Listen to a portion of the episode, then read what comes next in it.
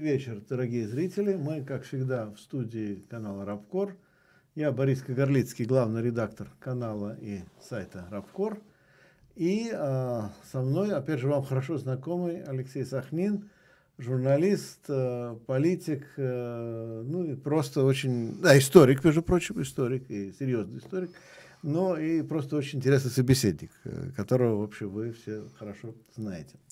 Вот. Ну и э, поговорим мы вообще в принципе о текущей политической ситуации, но общественно-политической ситуации. Но начнем, наверное, все-таки не с э, российских э, дел, а начнем с дел э, международных, да, из Франции, наверное, поскольку мы еще не проговорили ни на одном стриме, подробно не обсудили французские выборы. Естественно, это не отменяет наших собственных проблем, но проговорим об этом несколько Еще слов. удивительно думать, что есть какие-то Франция, какие-то да, другие да, страны. Да, да, да, да.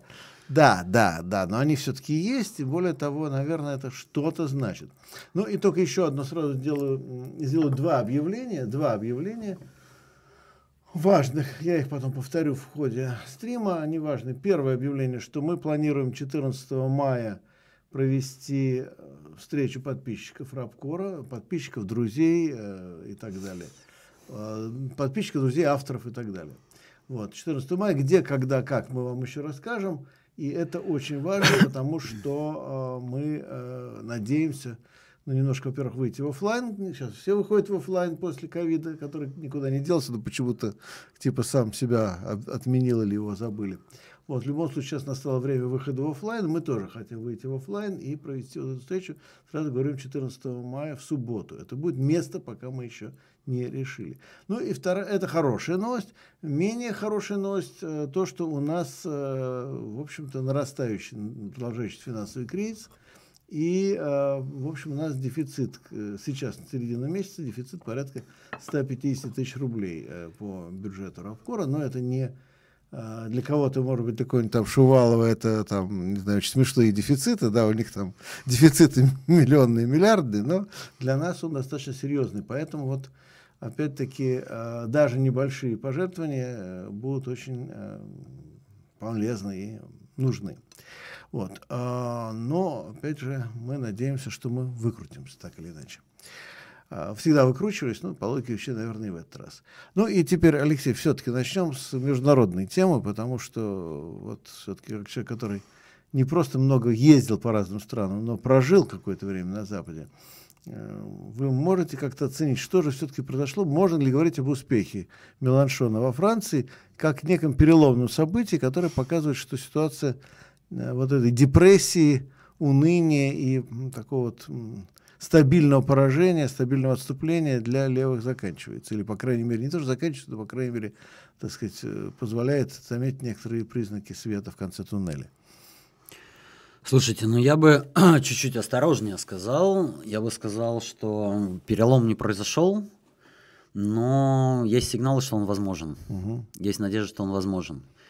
То есть, в принципе, вот э, сейчас люди, которые жили пол, последние полтора месяца в России, они, наверное, переживают так же, как я и вы, и почти все остальные, тяжелое шоковое состояние, депрессию, растерянность, тяжело переживают вот эту атомизацию, бессилие. Нет, депрессии это одно, депрессия это другое. Все вместе, к сожалению. Все вместе. Вот, нет, депрессии у меня нет, чистое слово можно все эту, всю эту приятную гамму чувств вот так социологически обобщить как реакцию. Угу. Наша страна вот сейчас зримо, она давно, много лет и стремительно погружалась в реакцию, сейчас она зримо в нее окунулась с головой. Угу. Но примерно то же самое происходит на Западе. А, как правило, на Западе это происходит под флагом борьбы с э, русской угрозой. И за этими лозунгами тоже есть какая-то реальность, как мы понимаем. Но э, как бы на практике, конечно, в политической сфере это оборачивается торжеством правых сил. Ну, например, вот я в Швеции жил 6 лет, и вот все, с кем я там боролся, и кого считал, ну, частично просто ЦРУшными агентами, а кого-то там просто городским сумасшедшим, они сейчас на коне. Угу. То есть выяснилось, что вот всю дорогу я их умно критиковал, показывал на противоречия, а оказалось, что они правы. И там на улицу это выливается в виде проявления русофобии, которые там любят, э, на которых любит спекулировать наша пропаганда. Но они действительно есть.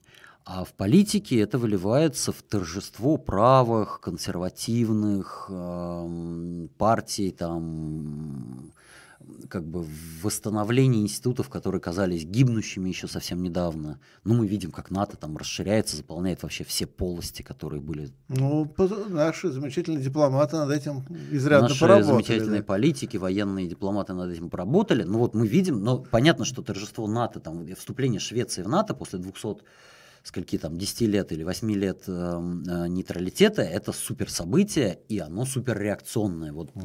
люди левых взглядов, они воспринимают как удар. А, там попытку ну, ввести какую-то антивоенную, например, повестку, обсуждать, даже начиная с там, однозначного осуждения того, что как бы, делает российское руководство, они встречают часто прям шельмование и вот это наступление реакции, оно казалось неизбежным и довольно глубоким, и как бы, что вот эта волна, она надолго, ну, по крайней мере, на месяцы.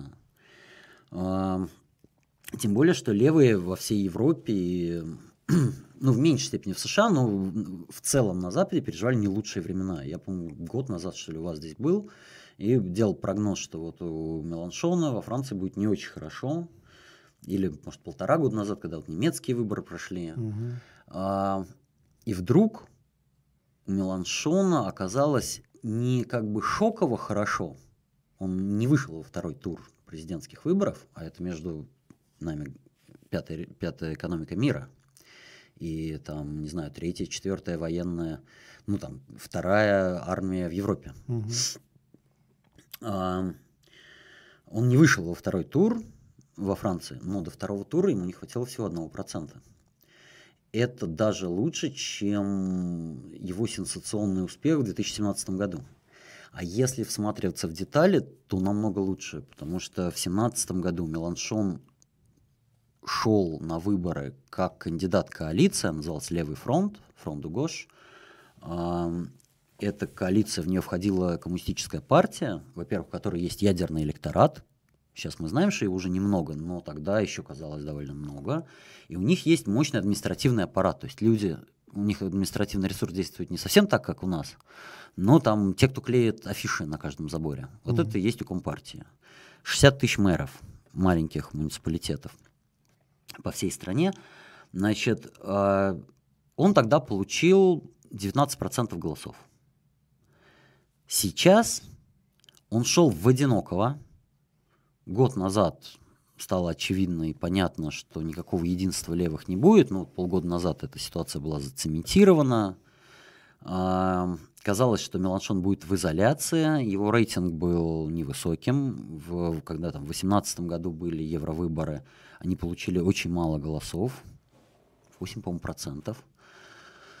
А, ну и казалось, никаких источников для оптимизма нету, вот электоральных. И вот на выборах он сейчас получает 22% голосов в одинокого. В рабочих пригородах, это, кстати, вот был некоторый шок для французской журналистики. Французская журналистика, она тоже как бы из двух, у нее два крыла, есть консервативная, а есть такая, ну, не консервативная, такая либеральная, вот макроновская либеральная. Угу.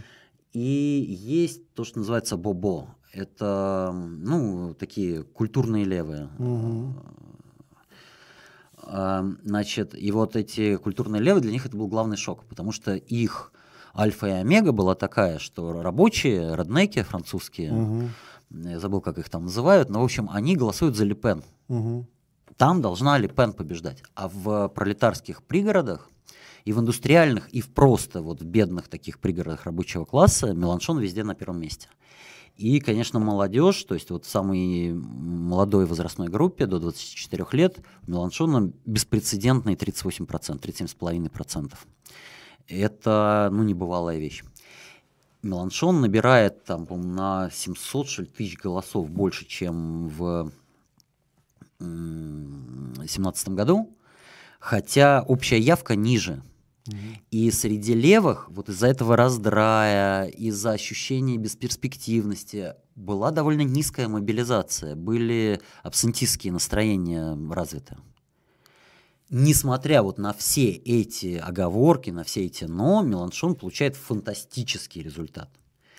А, и вот ну, во многом сейчас э, там, французская пресса пишет, что во многом просто результат второго тура зависит от того, что сделают избиратели Меланшона. Ну и, соответственно, частично, что сделает он. Сам Жан-Люк э, уже выступил, сказал, ни единого голоса Ли Пен, но не призвал голосовать за Макрона. Я вот вчера разговаривал с людьми, близкими к руководству э, Франции Инсумизе непокоренной Франции. Угу. Они рассказывали про свою стратегию. Они говорят, для нас не существует этой альтернативы, это ложная альтернатива, это как бы повторяющийся из раза в раз как бы ложный выбор между там, правящим классом и реакционной фракцией правящего класса э, не может больше повторяться. Наш ответ – это немедленная мобилизация. Еще один важный эффект э, вот этой электоральной кампании, вот они, кстати, вот для наших там супер таких марксистов, наши французские товарищи, они прям говорят, мы, у нас вообще никогда не было иллюзии, что выбор сам по себе – это выход. Выбор mm. – это инструмент организации. И вот чего удалось достичь на, в результате этой электоральной кампании? Что впервые Меланшон стал ключевым кандидатом профсоюзов. Во Франции довольно сильные профсоюзы по общим меркам. Значит, и крупнейшие профсоюзы поддерживают Меланшона. И после этой победы будут поддерживать, вероятно, еще сильнее. Значит, а, если вы прямо сейчас взглянете в французскую прессу, вы увидите, что там маленькая революция, Petit Revolution, Революцион, Революцион, Petit Revolution, Значит, студенты Сорбонны, пока это несколько сот человек, не надо преувеличивать, но студенты Сорбонны оккупировали университет, с которого Опять? начиналась Опять? не одна да, революция. И в Большом амфитеатре позавчера вечером их было 250 человек, вчера 500, сейчас полторы тысячи.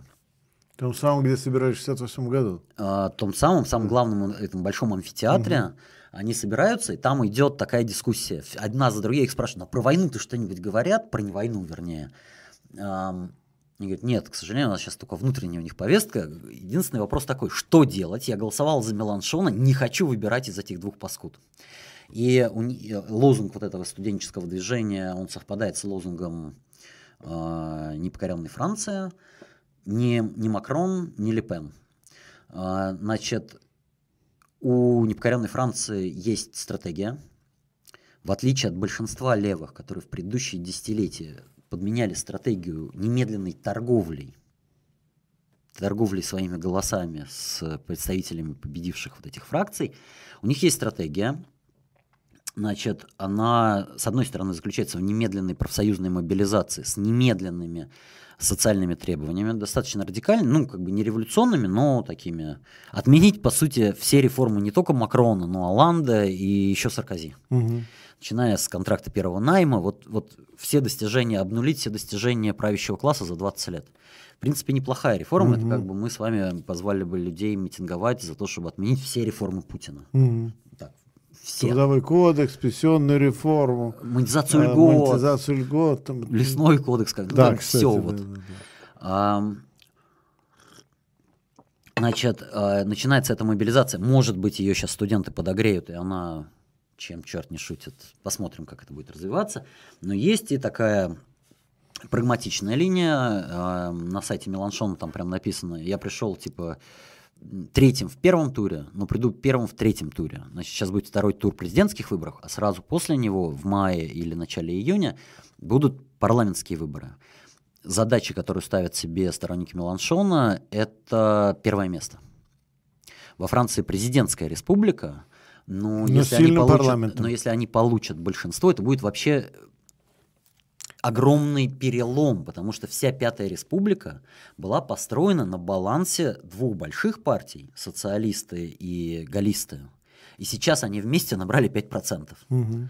Значит, э, не исключено, что удастся сломать вот эту институциональную конструкцию Пятой Республики и вышвырнуть из нее вот эти партии истеблишмента и заменить их достаточно радикальной э, левой партией, более того, они хотят на этой волне пересоздать эту партию. Сейчас это ну, вот движение, оно называется «Непокоренная Франция». Они хотят создать партию, рабочее название «Народное единство». И это немножко символично, потому что бесконечная эпоха неолиберализма началась с переворота против правительства народного единства в Чили. Угу. Может быть, народное единство получит, положит конец этой катастрофической эпохи, только уже во Франции.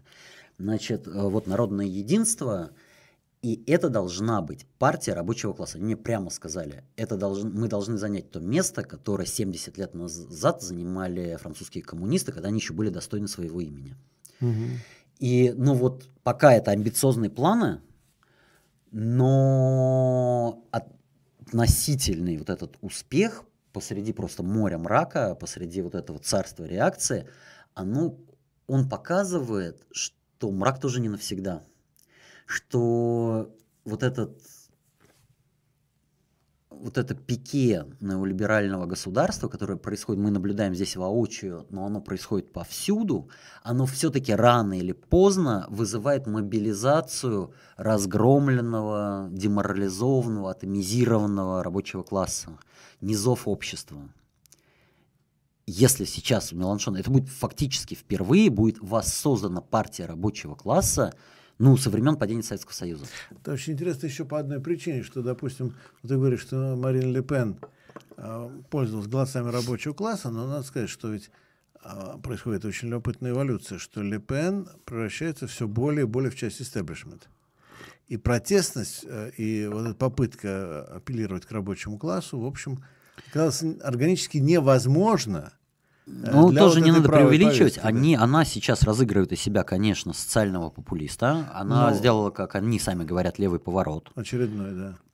Но Марин Ле Пен всегда была, как все французские правые, у них же правые немножко как э, наши, как Стрелков там, с капустой mm-hmm. в бороде. Mm-hmm. Они любят вот это все там Петена, наши великие короли, mm-hmm. вот эту всю халабуду. И поэтому она тоже это все любит, и она тусуется со всякими аристократами. Там во Франции их немного, но есть. Недобитыми. Она ездит по замкам, там ее несколько раз было, были скандалы, когда они там, типа, ну какая-то там, это, не знаю, забастовка, там кому-то понизили зарплату, а они едят какие-то там устрицы. В замке. Ну да, там в павлинем, я не знаю, в мозгу там закопченные. Ну, то есть в какое-то супер там экстремистски дорогое, что-то такое. Вот, она всегда была связана с самой реакционной частью правящего класса. Mm-hmm. И мне вот французские товарищи говорят, что да нет, есть у нас там типа просто крупный бизнес, не то что аристократы какие-то там придурковатые, а есть вот просто крупный бизнес, который открыто выступает за авторитаризм. Угу ну, так же, как это было в 30-е годы, там, когда Питена поддерживала часть крупного бизнеса. И те же аристократы тоже. вот. Я последнее, что хотел про Макрона сказать, что Макрон, э, про Меланшона, я прошу прощения, про Макрона вообще больше не хочу ничего говорить. Надеюсь, что он все-таки проиграет, наконец, по большому счету, вместе со всем классом, который он представляет.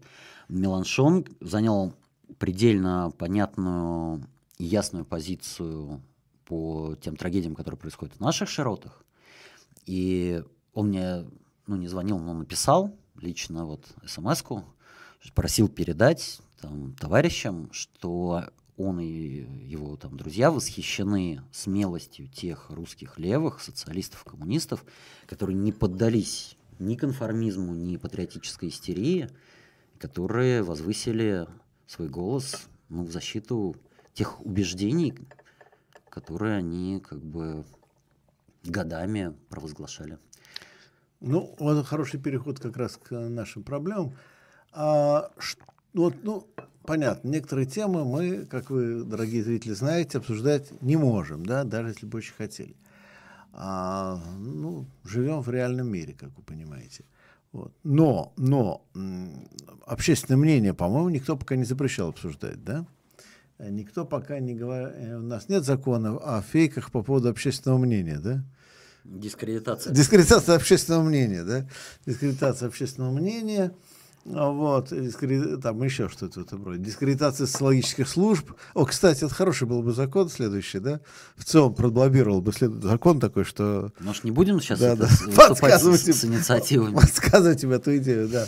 Вот, ну, да.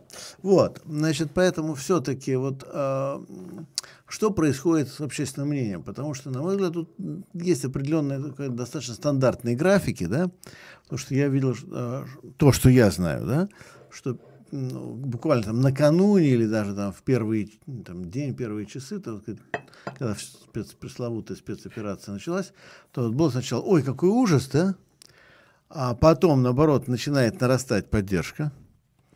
Ну, действительно, по некоторым э, признакам, да, то есть э, с чем она мотивирована, это не а, а, это отдельная тема, да, но начинает в какой-то момент нарастать, причем по логике, что типа раз уж началось, то уж, так сказать, да, давай доведем дело до конца, вот эта тематика, да, а потом, а, и вот это очень интересно, потом, значит, вот такая вот криво такой горб, да, возникает. А, это вот в ряде случаев исторических, я просто могу, вот здесь я отчасти экстраполирую, так сказать, некие представления, да, но по э, ряду других э, случаев в истории вот такой горб возникает. Да? То есть сначала поддержка даже с точки зрения власти очень низкая. Власть думает, сейчас патриотизм, патриотизм, поддержка низкая. Потом таки патриотизм догоняет, да, он догоняет, а, дает вот некий пик, а потом по мере того, как происходит прояснение ситуации, вот этот горб начинает снижаться. Вот что, что сейчас вот по вашим сведениям, по вашему ощущению происходит? А, ну, этот горб, может, наверное, действительно есть. Другое дело, что он частично объясняется традиционным российским двоемыслием, угу. а не и страхом. Угу. И власть, конечно, сознательно создавала именно атмосферу страха. И вот вы обратите внимание, репрессии не стали массовыми, но стали демонстративно свирепыми, именно для того, чтобы запугать. Они профилактический характер носят. А, ну, как бы наверное, к, к серьезным репрессиям даже репрессивный аппарат не готов, может mm-hmm. быть, надеюсь. А, атмосфера страха создана, общество деморализовано, во всех общественных классах люди деморализованы. Значит, и огромная часть людей демонстрирует поддержку, которую на самом деле, которой на самом деле нет. Они демонстрируют поддержку с фигой в кармане. Другой, другой фактор, что, наверное, часть людей действительно после колебаний, скрипя сердце, как бы сплотилась вокруг флага, ну, примерно по тем соображениям, которые вот вы сейчас там описали, да, что, ну, раз уж увязались, а что делать? Можно попытаться по-разному анализировать эту ситуацию. А, я вот сейчас много общался с социологами, я когда-то работал в фонде «Общественное мнение», и тоже у меня много людей и в социологических агентствах, и во всяких синтенках, а, понятно, более или менее близких к власти. Вот общался с некоторыми из них. Например, вот так. Если бы вернуться сейчас, 22 февраля, и на каком-то гипотетическом референдуме или просто в социологическом опросе людям бы предложить варианты решения, то вариант, который выбрал наш светлейший, он набрал бы, он набрал бы голоса, но точно в пределах 10%. Не факт, что эта цифра была бы двузначный. 5 точно, а дальше 5-10. Вот в этом диапазоне. А, число людей, которые без экстремального давления выбрали бы вариант танковых клиньев. Угу. После 24 февраля людей, которые уже готовы были смириться, ну или как бы готовы были открыто поддержать принятое решение без экстремального давления, вот тут начинаются развилки. Угу. В тех формулировках, в которых спрашивали, ну, когда там сначала говорят, Владимир Владимирович Путин, там, генералиссимус, э, которого критиковать сейчас, кстати, запрещено и дискредитировать, вы имейте это в виду, вы поддерживаете или поддерживаете его решение о спецоперации? Ну, вот там разные тоже цифры, от 58 до 78 процентов в течение марта были разные варианты ответа. Значит, а, в других формулировках тоже пытались, в том числе опросы, которые не публиковались. А, например, в одном из них спрашивали с, э, с запрещенным словом на букву В. Угу. И там... Ну, не вот такой буквы В, а русская буква В, да, имеется да, в виду. Да, обычно буква В. И там 51% поддержал. Это довольно ощутимо, как бы. И это было как раз в середине марта, когда вот эти пиковые были цифры поддержки. Дальше тоже непонятно. Какая-то часть из этих вот 50 там, или 60 процентов людей, они дают все-таки социально одобряемый ответ. То есть тот ответ, который, по их мнению, от них ожидает э, интервьюер э, или ну, его заказчики. Значит, здесь есть несколько пугающих цифр. В частности, вот я когда работал в ФОМе, э, считалось, что 35% респондентов при подомовом обходе Э, с, там есть некий шаг, mm-hmm. вот 35% из тех респондентов, которые вы застали дома, они должны давать ответы. Ну, более-менее так и было. Сейчас у многих агентств они, они говорят о том, что у них 5% дают ответы. Это говорит о том, что ну, люди, которые как бы, придерживаются не социально одобряемым, или ответы, которые им самим кажутся не социально одобряемым, они чаще отказываются от интервью тороплюсь, извините, нет настроения. Это пока не запрещено делать. Значит, непонятно, какая часть из этих вот 50-60% той поддержки, о которой заявляет пропаганда, вообще реально. Есть несколько разных ну, попыток социологическим инструментарием их вычислить. Ну, например, задавать людям вопросы, которые противоречат друг другу и как бы организовывать их в тесты, ну так, чтобы пересекающиеся mm-hmm. множество и смотреть. Вот. Тогда получается, что людей, которые поддерживают уже случившееся радикальное решение, ну их примерно четверть. И сам больше всего это коррелирует с там социально-профессиональные всякие показатели. Чиновники, военные, бывшие военные, ну вот такие люди, люди их довольно, ну, ну и часть бюджетников, это правда тоже. Значит, мне кажется, я как бы... ни странно, у меня ощущение, часть интеллигенции. Ну, Такое. часть, скажем, консервативного среднего класса. Угу. Да.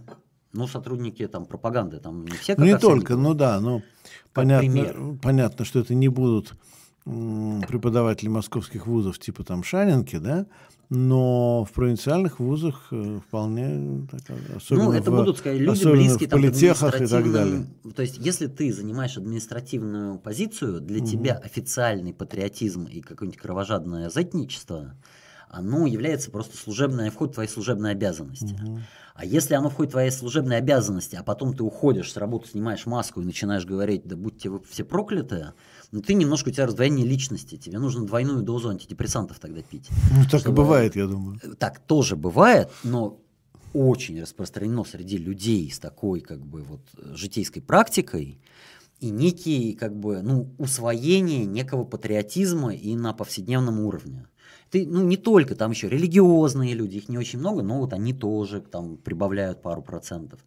Короче, примерно четверть населения можно отнести к сторонникам партии войны. Это не значит, что это последовательно кровожадные люди, которые пока не доедят там последнего человека на земле, не успокоятся. Но вот сейчас примерно четверть так или иначе за войну. Четверть жестко против. Между ними в панике колеблется половина, которая и прибегает вот к двоемыслию, ко всяким социально одобряемым ответам.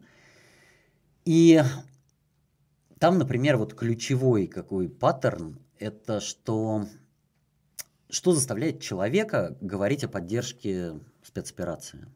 Что просто если сказать, что он не поддержит, если самому себе сказать, что ты не поддержишь спецоперацию, это означает немедленный моральный крах. Это означает, что ты, если ты голосовал за Путина все эти годы, за власть, которая обещала стабильности, что не будет войны, ты сильно ошибался. Если ты не голосовал за Путина все эти годы, а просто хатоскрайничал, это значит, что ты сильно ошибался.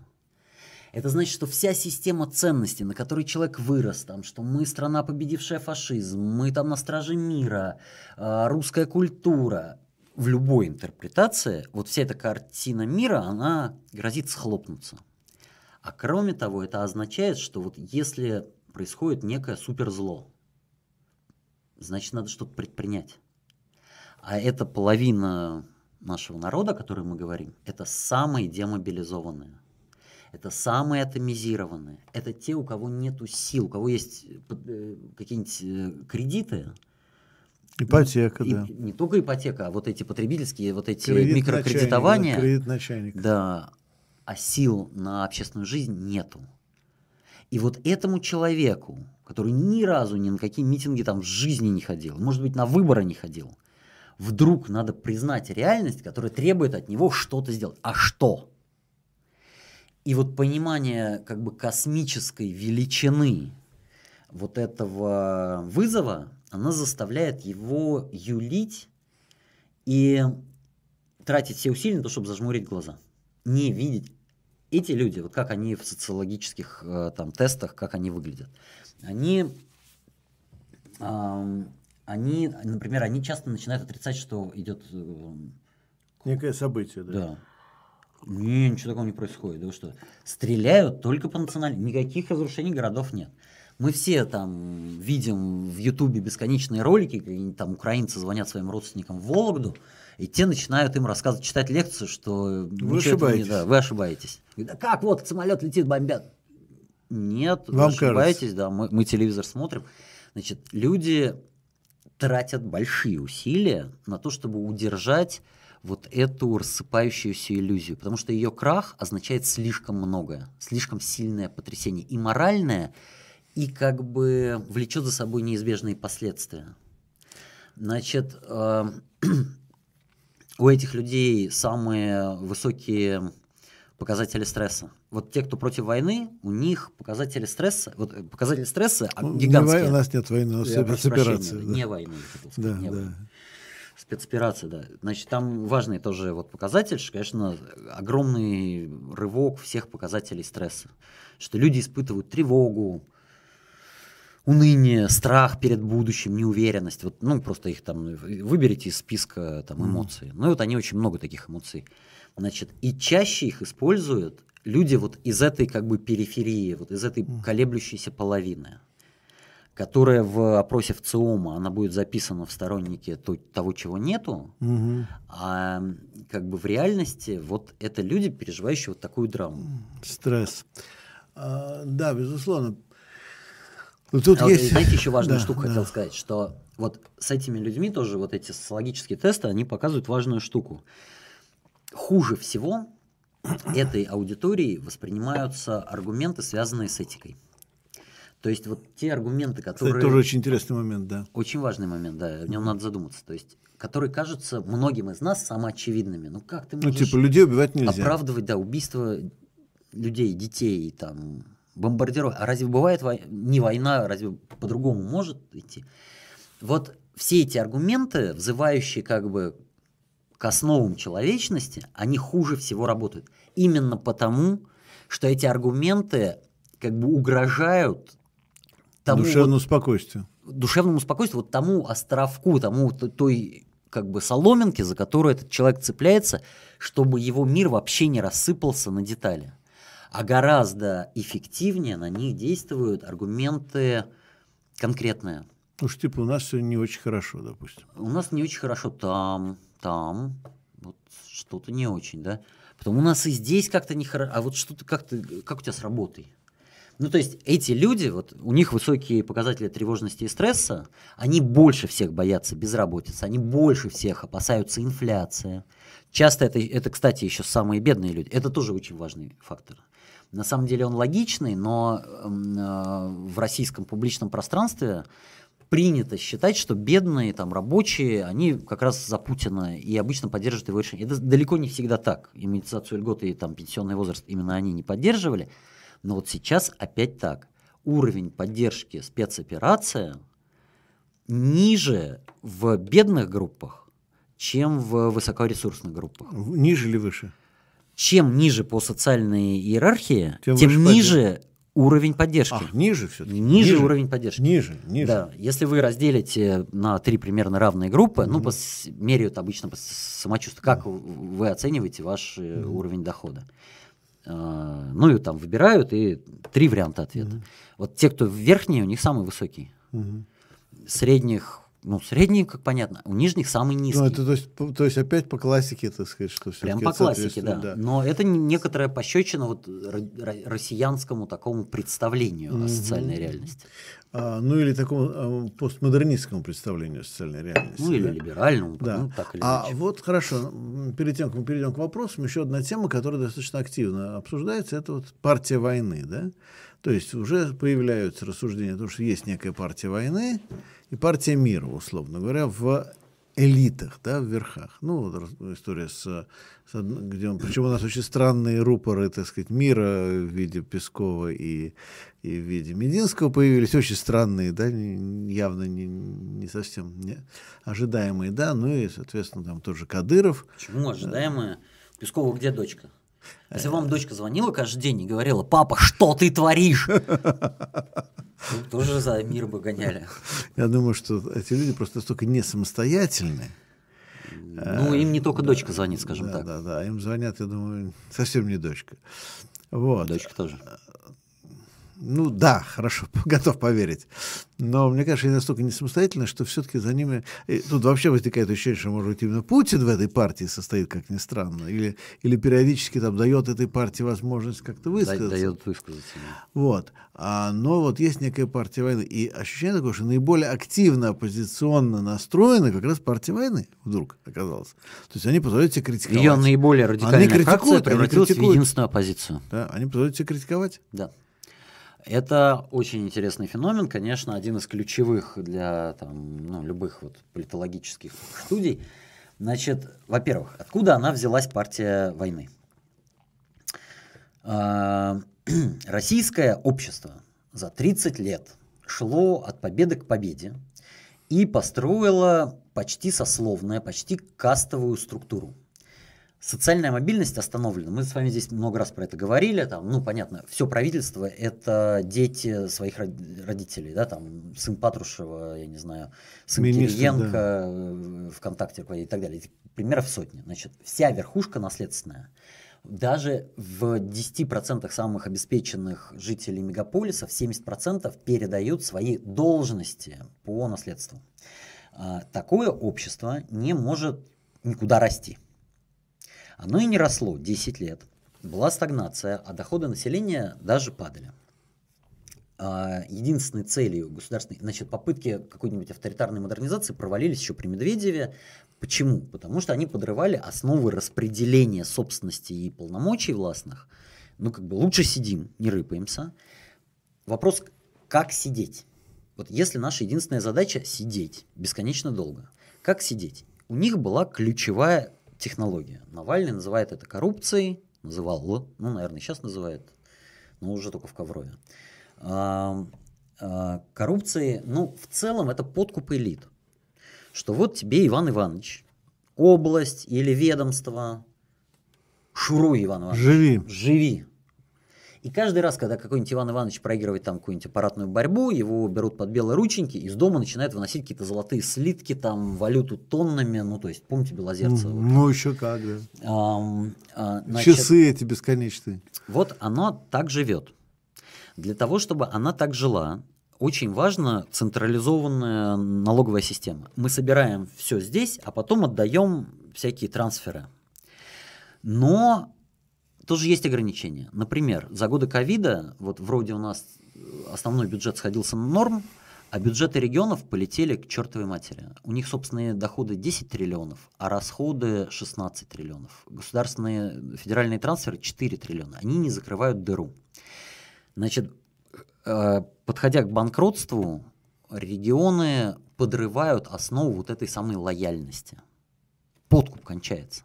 То же самое происходило в периферийных странах. Вот если смотрели интервью, которое Зеленский дал всяким иноагентам, там, mm. Медузе, там, кому там, Дождю, значит, он там говорит, что делали русичи? Они скупали на корню в юго-востоке мусоров, э, мелких политиков, партии, администраторов районного уровня и пытались через как бы вот эту региональную политику сломать то, что нам Вашингтонский обком вообще диктует. Mm-hmm. То есть они действовали точно так же, как они действуют в Кемерово, Тобольске или Харькове.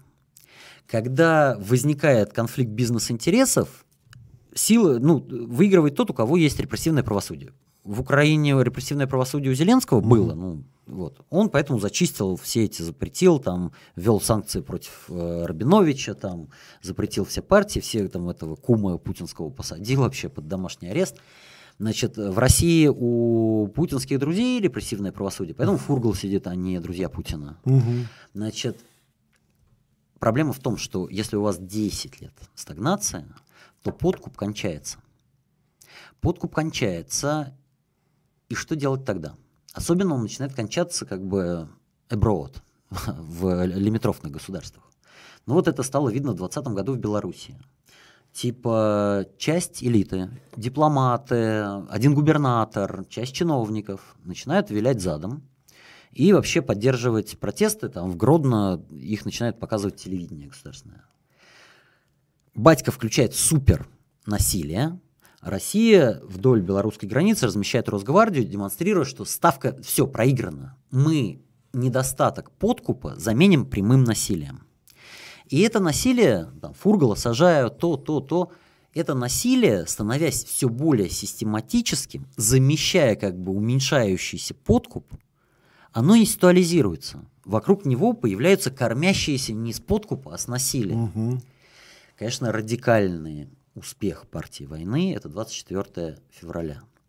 Вот смотрите, обратите внимание, значит, э, как вы правильно сказали, в Кремле полно голубей мира. Песков ведет какие-то дебаты с CNN, там говорит, какая трагедия, у нас большие потери, вообще ну, мы на переговоры очень твердо ориентируемся, там Мединский. Ну, мы видим как бы это, этот процесс.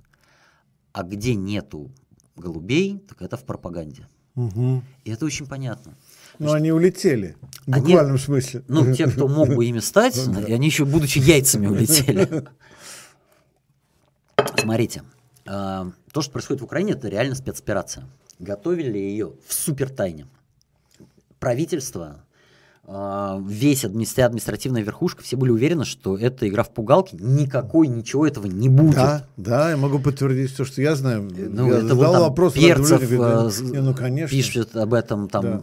Конечно, ну, об этом знала группа товарищей, которая умещается в парной. Это может большая парная, но все равно это одна парная, где вот умещаются стратегии э, гиганты геополитики. Их там умещается сколько-то человек, но немного. И пока они чертят стрелочки на карте и составляют списки там, кого убить, кого иллюстрировать, кого чего, кого отдать Кадырову, они упускают несколько важных вещей. Ну, например, логистику. Ну, потому что они генералы, а не там ну, не логистическая компания да. вообще. И, ну, не барское это дело. А еще они упускают пропаганду. Потому что если ну, начать готовить пропагандистов, то они растрещат всем. Это же болтуны. И пропаганда, ну это же для быдла.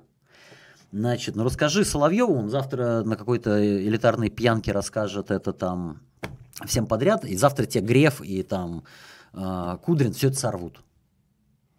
Поэтому все готовили к спецоперации, достигли тактического успеха, но когда все это началось, не было темников.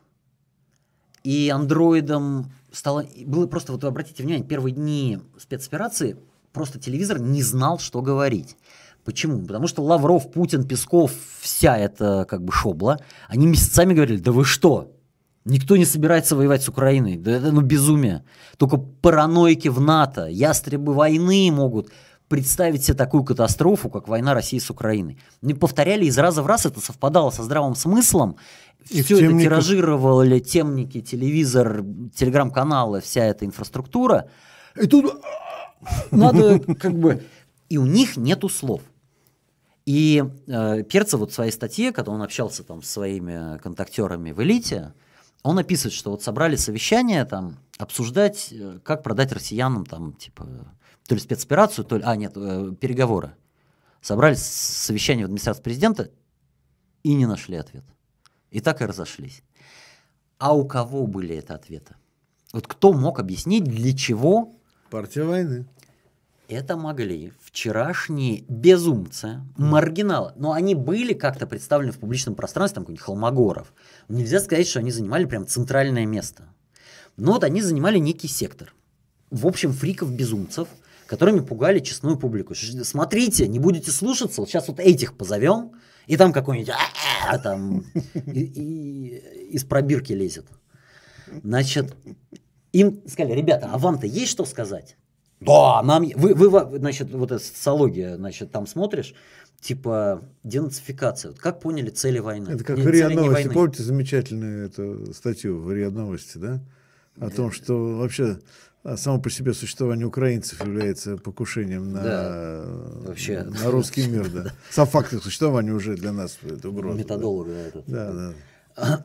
Значит, вот э, россияне слово денацификация не поняли никак. Что это значит?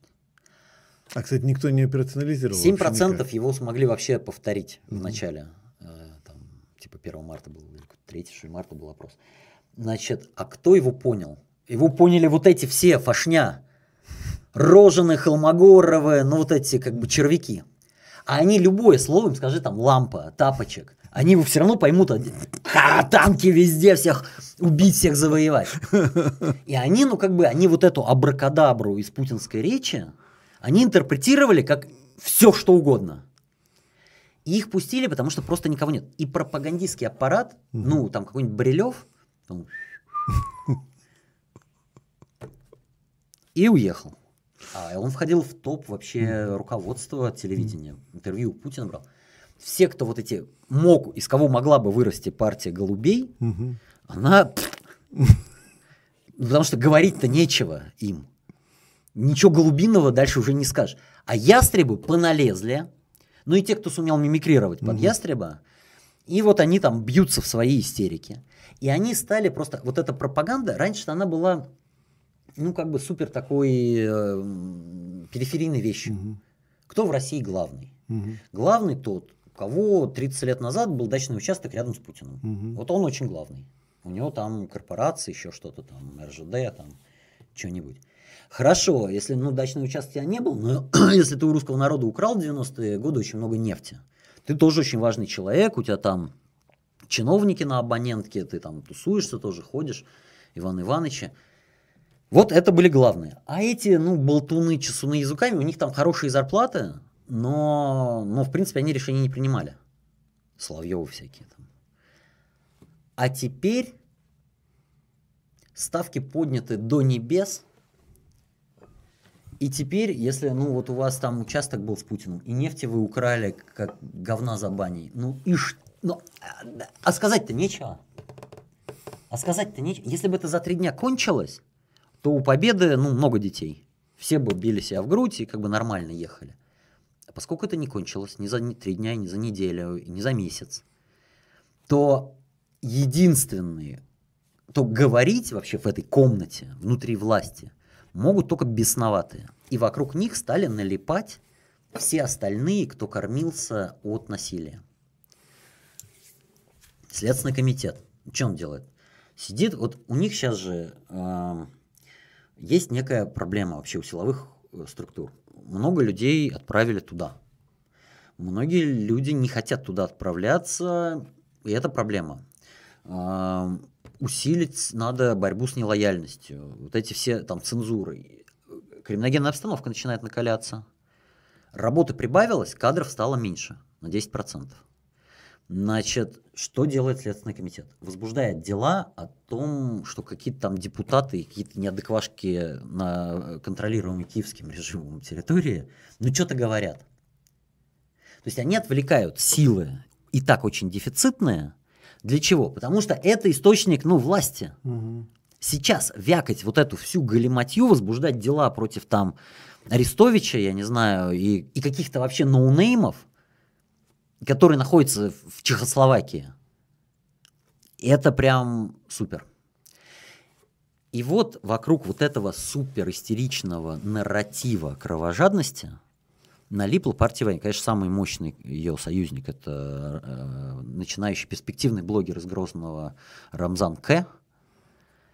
Он очень усилил ее, и у него есть как бы люди с большими оружиями, и бородами кинематографичными. Он их там поставил тоже на карту. Вот так образовалась партия войны. И у партии войны вот ну, у власти у нашей в целой, в целом как бы прям на кону лежит. То партия войны стала проблемой. Стала проблемой. Потому что у них. войны, если... Для вдруг- них стала проблемой, для, Для- самой вот власти. Смотрите, если там Путин говорит, да, все, поехали там, Владимир, Владимир Александрович, поехали в Стамбул, сейчас подпишем, вот тебе, это мне, это туда-сюда, кручу-верчу, и как-то вдруг договорились, то ебаньку-то больше не нужны. Если вы там какой-нибудь Абрамович, ну как не договоритесь. Ну если Путин, ну все, ну, ну, А хуже куда- будет. куда ну, деваться? Да, ну куда деваться? А если вы Соловьев? Вы уже там весь мир в труху. Вами, у вас как бы аудитория немножко в шоке. И как бы для тех вы, и поэтому партия войны, она понимает, что для нее прям на кону совсем все. И она позволяет себе то, что не позволял никто уже давно. Ну, с тех пор, как Навального посадили. Позволяет критиковать самого Светлейшего. Ну, совершенно верно. Но включая даже историю с кораблем, про который мы точно знаем из официальных источников, что он сам собой потонул. Он сам собой потонул, и пожар случился сам собой из-за того, что кто-то не так покурил. И это, Не, не так покурил, это Арестович сказал. А Нет, а они потом- Самовозгорание или что-то такое. ну, самовозгорание или нет. Потом кто-то сказал, что и курили не так, в общем, что-то такое было. А вот, а эти же кричат э, война, эти кричат, Скажите, О, да. да, у- Давайте у них- скажем война. да, эти же кричат, его потопили враги, да? То есть, ну как, вообще по логике вещей их за фейки надо притягивать, да? Ну, Чисто в общем, дискредитация. Да, дискредитация дискредитация нужна. сил. Нет там же войны. Да, вроде. нету войны, и корабль сам собой потонул, да, никто его не топил. Это же дискредитация, нет? Нет, ну никто их не трогает. Ну, Их- ладно. Их да. трудно трогать. А, э, Если их трогать, то как бы не воевать-то будет некому. Ну да. А, Олег, Олег Антонов за кадром. Олег, а есть у нас вопросы, да? Ну что ж,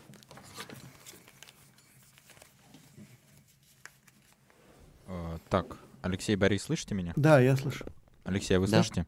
Да. А вот э, сначала перед вопросами, тут нам два доната пришло, пока вы общались, Борис Юрьевич. Значит, первый донат от пользователя Мимо Крокодил с сообщением на дефицит дефицитов. Он прислал 10 тысяч рублей. Ой, спасибо огромное. Так, и товарищ Б с сообщением профессору от братвы «Мир хижинам. Спецоперация дворцам». Вот. Он прислал 20 тысяч рублей.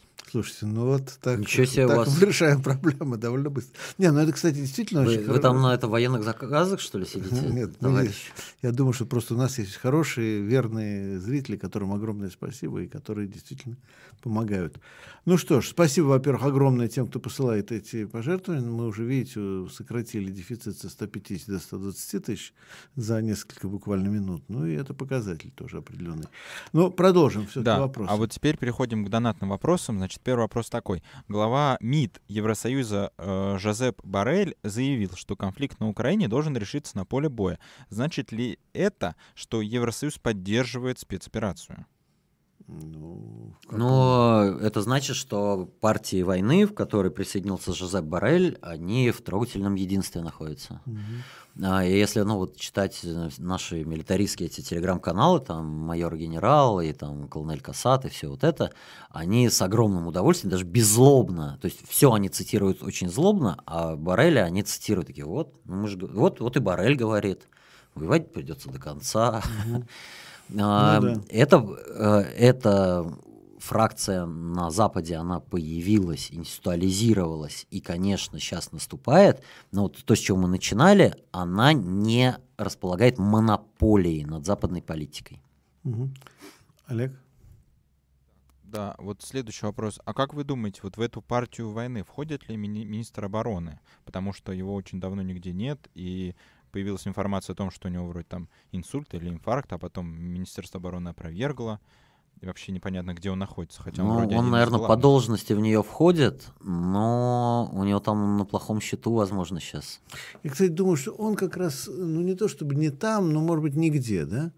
Не потому, что, не дай бог, там он вообще совсем нигде, да? А, ну, вот я посмотрел, он, он посидел за эти не совсем. Ну, очевидно, что есть неприятности. Ну, представь есть себе. ну, нарушение. Не, ну, люди же... ну, Он никаким боком не вояк, да? Он по другой части. И вот все же было нормально, ну все же было прекрасно.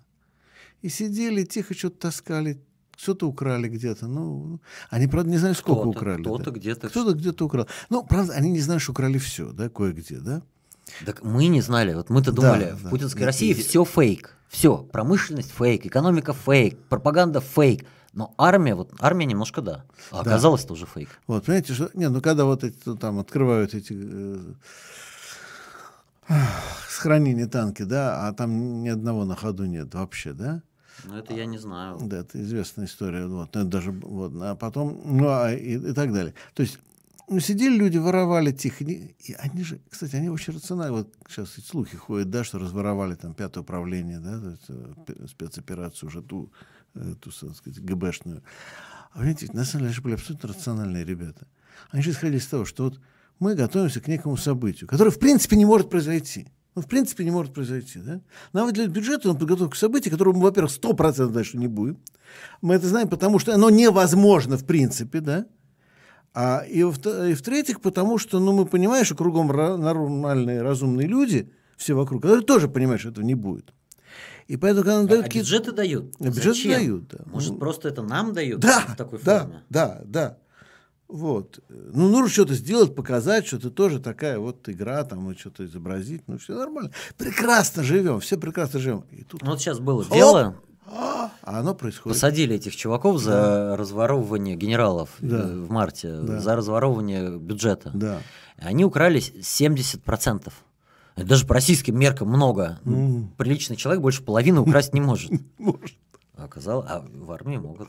Вот, ну и отсюда вывод, что я думаю, что, опять-таки, министр, ну, наверное, сейчас хватается за голову, ему действительно реально плохо хватается за сердце, потому что он сам такой, но не знал, что все остальные тоже такие, да? Ну, если у вас просто, я не знаю, какой он там коррупционер или нет, но если у вас в вашем ведомстве неприятности, косяки, огромные, огромные значимости, то понятно, что у вас ухудшаются там, не знаю, карьерные перспективы, эм, личная безопасность. Ну, то есть понятно, что у него он сейчас не в лучшей форме.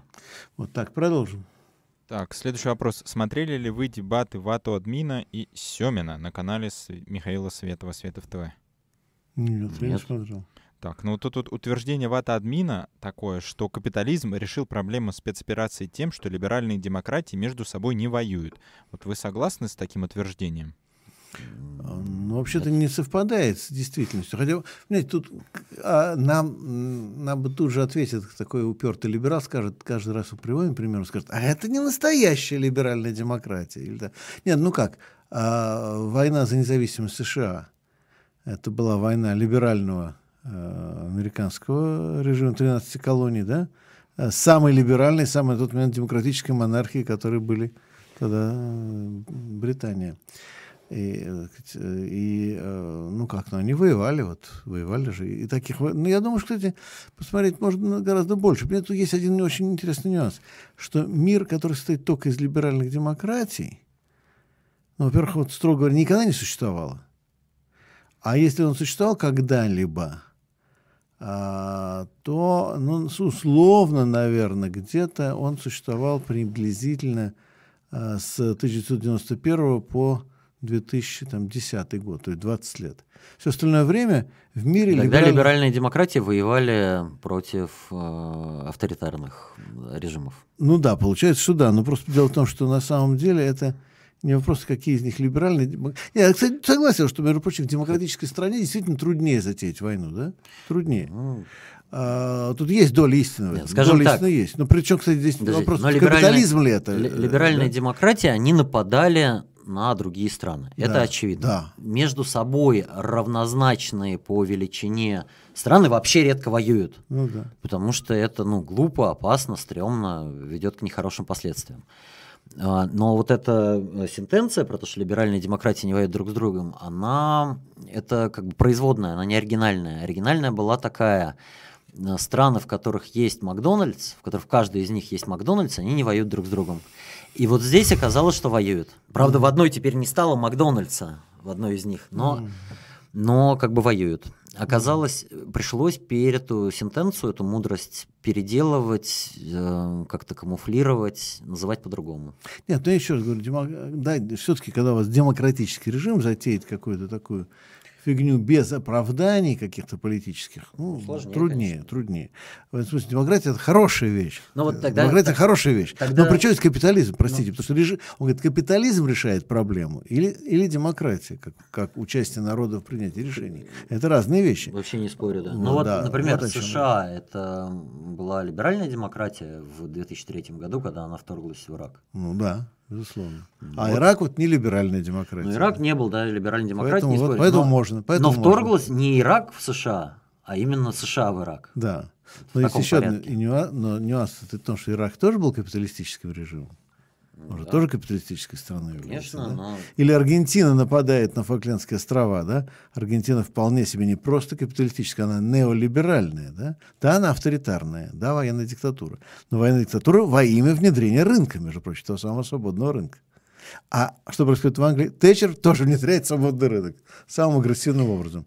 И потом эти две страны, каждая, которая, каждая из которых является пионером рыночных реформ в своем регионе, начинают воевать друг с другом. Я почему-то вспомнил армяно-азербайджанский конфликт. А, в 90-е обе страны были либеральными демократиями да. до некоторой степени. Да. Ну да, да. Ну хорошо, продолжим. Так, да, вот такой следующий вопрос. Э, Борис Юрьевич, смотрел вашу дискуссию в МУСС. Угу. Это, конечно, полный мрак. Не противно ли вам было э, сидеть рядом с этими людьми? Э, коричневые под флагами с серпом и молотом. А, ну, бывает. Бывает, случается. Вы, они Но меня там, позвали тоже, не ходить? Нет, ну я не скажу, что все, почему вся коричневые... Нет, там просто было одно ужасное выступление Семена Борзенко, а, на которое мне пришлось ответить, да, ну и, собственно... Он за войну топит, да? Знаете, самое смешное, он за компромисс. А компромисс кем, такой. А, компромисс между левыми, да, между левыми компромиссная позиция. Компромиссная позиция стоит такой, такая, что, конечно, украинский режим это отвратительный нацистский режим, который должен быть уничтожен. Но в России тоже много недостатков. Ага. Понятно. Компромисс? Я не знаю, Семена Борзенко, между Семеном и Борзенкой. Вот, ну пришлось ответить на это, да? Вот. Так, Продолжим. следующий донат от Алексея Баталина с сообщением «Выкручивайтесь». Выкручиваемся. Спасибо большое, Алексей. Так, да, вот такой вопрос к Алексею. А как вы думаете, почему Меланшон поддерживает гей-браки? Не знаю, мне наплевать, если честно. А, ну как, в смысле поддерживает? Я точно, вот его позиция такая, это далеко не первый, не второй и даже не десятый вопрос национальной повестки дня. Но как бы он, естественно, как все левые, выступает против дискриминации. Я помню, что когда вся тема началась, при Ирландии ведь началась. Кстати, началась при Ирландии на фоне того, что все дело... Я просто гадаю. Ну... Нет, нет, я думаю, я примерно помню предысторию, да? Uh, у Оланда очень плохие показатели. Рейтинг падает, все ужасно. А, ну, правда, сейчас мы бы сказали, что все не так уж было плохо по нынешним временам, но тогда, кажется, все плохо, да? И тут Алан затевает дискуссию о гей-браках. И вся Франция перестает обсуждать безработицу, экономические проблемы, Меланшон социальный как демонтаж. раз относился к тем, кто говорил, да, да, да это да, фигня все. Да, и вся Франция просто разделяется на два лагеря, просто вот там несколько месяцев такой битвы, битвы титан. В итоге потом проходит вот это все-таки закон о гей-брак. Причем, интересно, я помню, еду как раз где там там граффити какие-то фермеры пишут граффити, там типа мы против гей-брака, прям где-то, да, вот. где-то в дыре какой-то, там геев нет у них никаких, их не видели никогда. Но мы против, действительно, потому что в самом деле как оскорбляет, так сказать, их католическое чувство, да. Вот, и, в общем, вся Франция на дыбах, да. И потом, наконец, приняли закон, и, и по-моему, две или три пары все-таки поженились. Все, все, на этом закончилось. Вот так. Ну, потом еще там несколько пар. Ну, вот вся история, да. Так. Вот, дальше. Следующий вопрос, да. К Алексею вопрос уже. Добрый вечер. Алексей, расскажите, пожалуйста, а как в шведском обществе обстоят дела с русофобией? Часто ли встречается по вашему опыту и в каком виде проявляется? Заранее большое спасибо. Ну, по моему опыту, мой опыт закончился три года назад. Мы уж недавно ездили туда сравнительно. Полтора года назад. Угу. Но как бы открытой русофобии в общем нет. То есть вам ну, никто нигде никогда, вот мне за 6 лет жизни, никто не говорил, ты там русская свинья, там пошел вон отсюда. А, больше шансов встретить какую-нибудь исламофобию или вот мигрантофобию, то есть там квартиру когда снимаешь, тебе могут сказать, а какая твоя религия? И то редко, и в очень завуалированной форме такого прямого расизма ну, практически нету. Но непрямой есть еще как. И, ну, типа, друзья тебя могут так посоветовать, слушай, ну ты там в Тиндере, ну имя-то измени, а какое-то, ну, знаешь, ну, просто, ну, измени, вот посмотри, будет лучше. А, а, типа, если ты русский и вдруг оказался в публичном пространстве, от тебя ожидают, ну, такой прям пионерской зорьки либеральной. А, если ты русский, тебя это как бы повод заподозрить тебя, начать тебя обсуждать в контексте, что ты выражаешь интересы там путинского режима, ну просто, ну потому что ты же русский. А, то есть вот такая редуцированная, скрытая, действительно есть, она распространена. Есть страх перед Россией, он называется русскрэк, русский страх. А, до совсем недавних времен, там, до 90-х, типа на Готланде, ну, приглашали пенсионеров, которые рассказывали, как русские там подводные лодки. Ну, все время ловили эти подводные лодки. Русские подводные лодки ловили. Один мой знакомый написал очень влиятельную как покемонов, да. книжку, называется «Медведь, когда медведь приходит». Угу. Бьернен Коммер. И он собрал 10, из 10 тысяч сообщений о русских лодках за 40 лет. 100 дошли до каких-то административных инстанций. И подводная лодка нашлась один раз. Когда ее, она действительно села на мель, и э, это было в 81 году, и ну, версия советских была, блин, мы заблудились, сели на мель, извините, да, все как бы. А в остальных случаях все это не подтвердилось. Есть, да, Э, в правой части политического спектра, чем правее, тем сильнее. Угу. В левой, ну еще у социал-демократов это вполне есть, а вот уже левые бывшие коммунисты и дальше налево, наоборот, это меняется на... Венстер, Венстер да. Э, Венстер партии, да. да. Это меняется на любовь к России. Угу. В в повседневной жизни все норм. Но вот сейчас я общаюсь с друзьями, с шведскими тоже людьми левых взглядов, они говорят, что, конечно, прям э, ситуация ухудшилась, что, что даже в метро как бы люди не говорят по-русски. Я не знаю, насколько вот буквально этому стоит верить, но говорят, что ситуация ухудшилась, в медиа истерика. Ну, она, наверное, не такая все-таки дикая и вульгарная, как у нас, но там в три раза уменьшить и получите. Примерно понятно. Олег. А, следующий вопрос.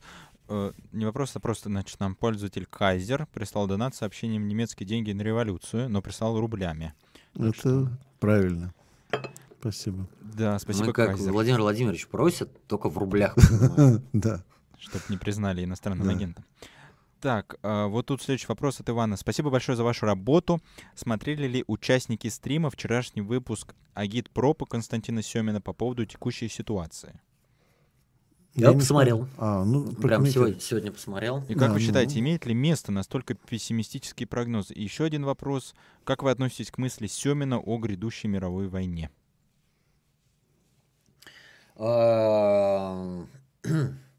Двойственное впечатление, в, общем и целом, мне понравилось. Там основной пафос, он спорит с э, патри... левыми, занявшими патриотическую угу. позицию. А, я с этим полностью согласен.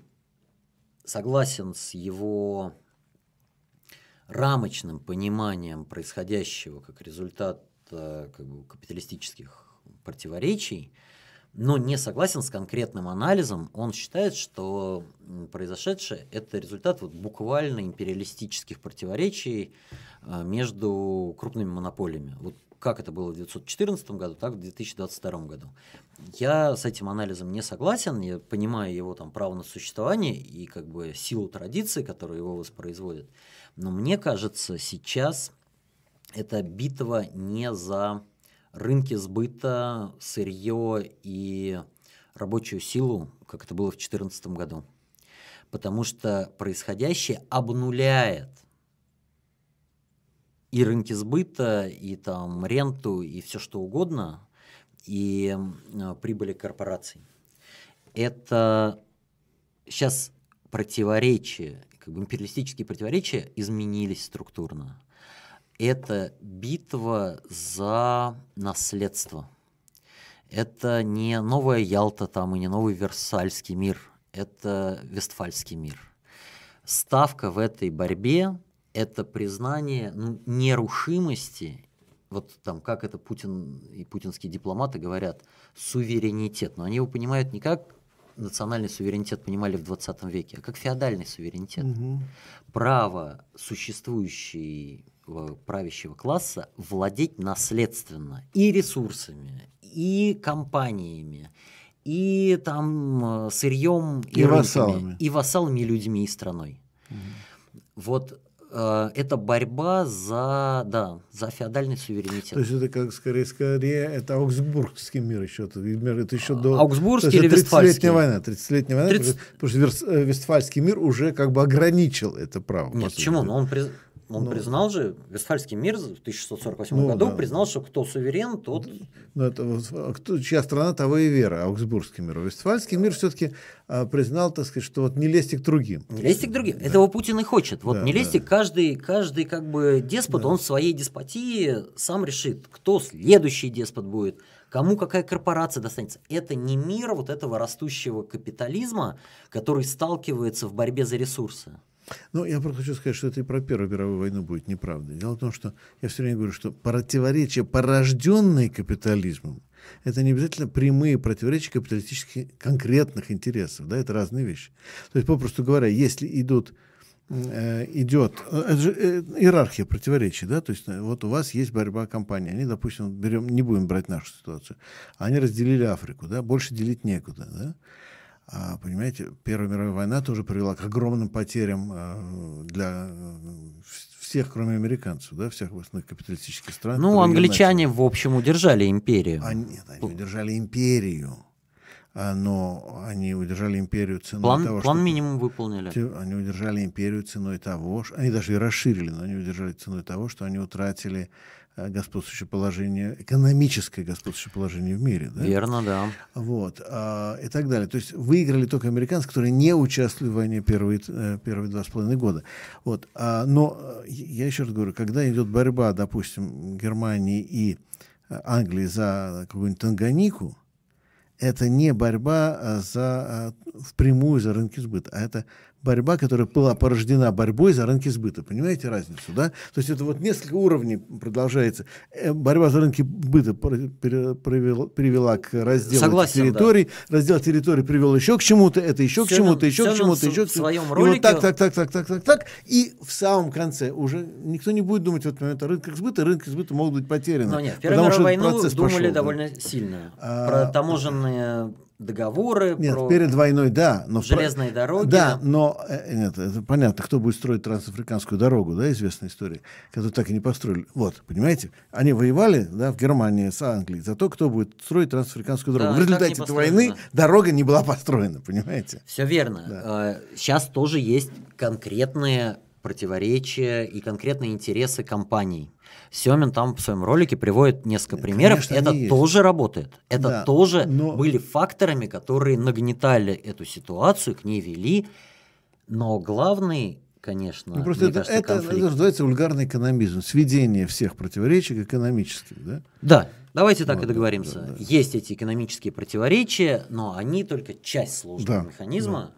Они запускают какой-то механизм, но они совершенно не обязательно okay. все к нему сводят. Так, пожалуйста, Олег. А, тогда следующий вопрос. Сейчас найду. А, вот.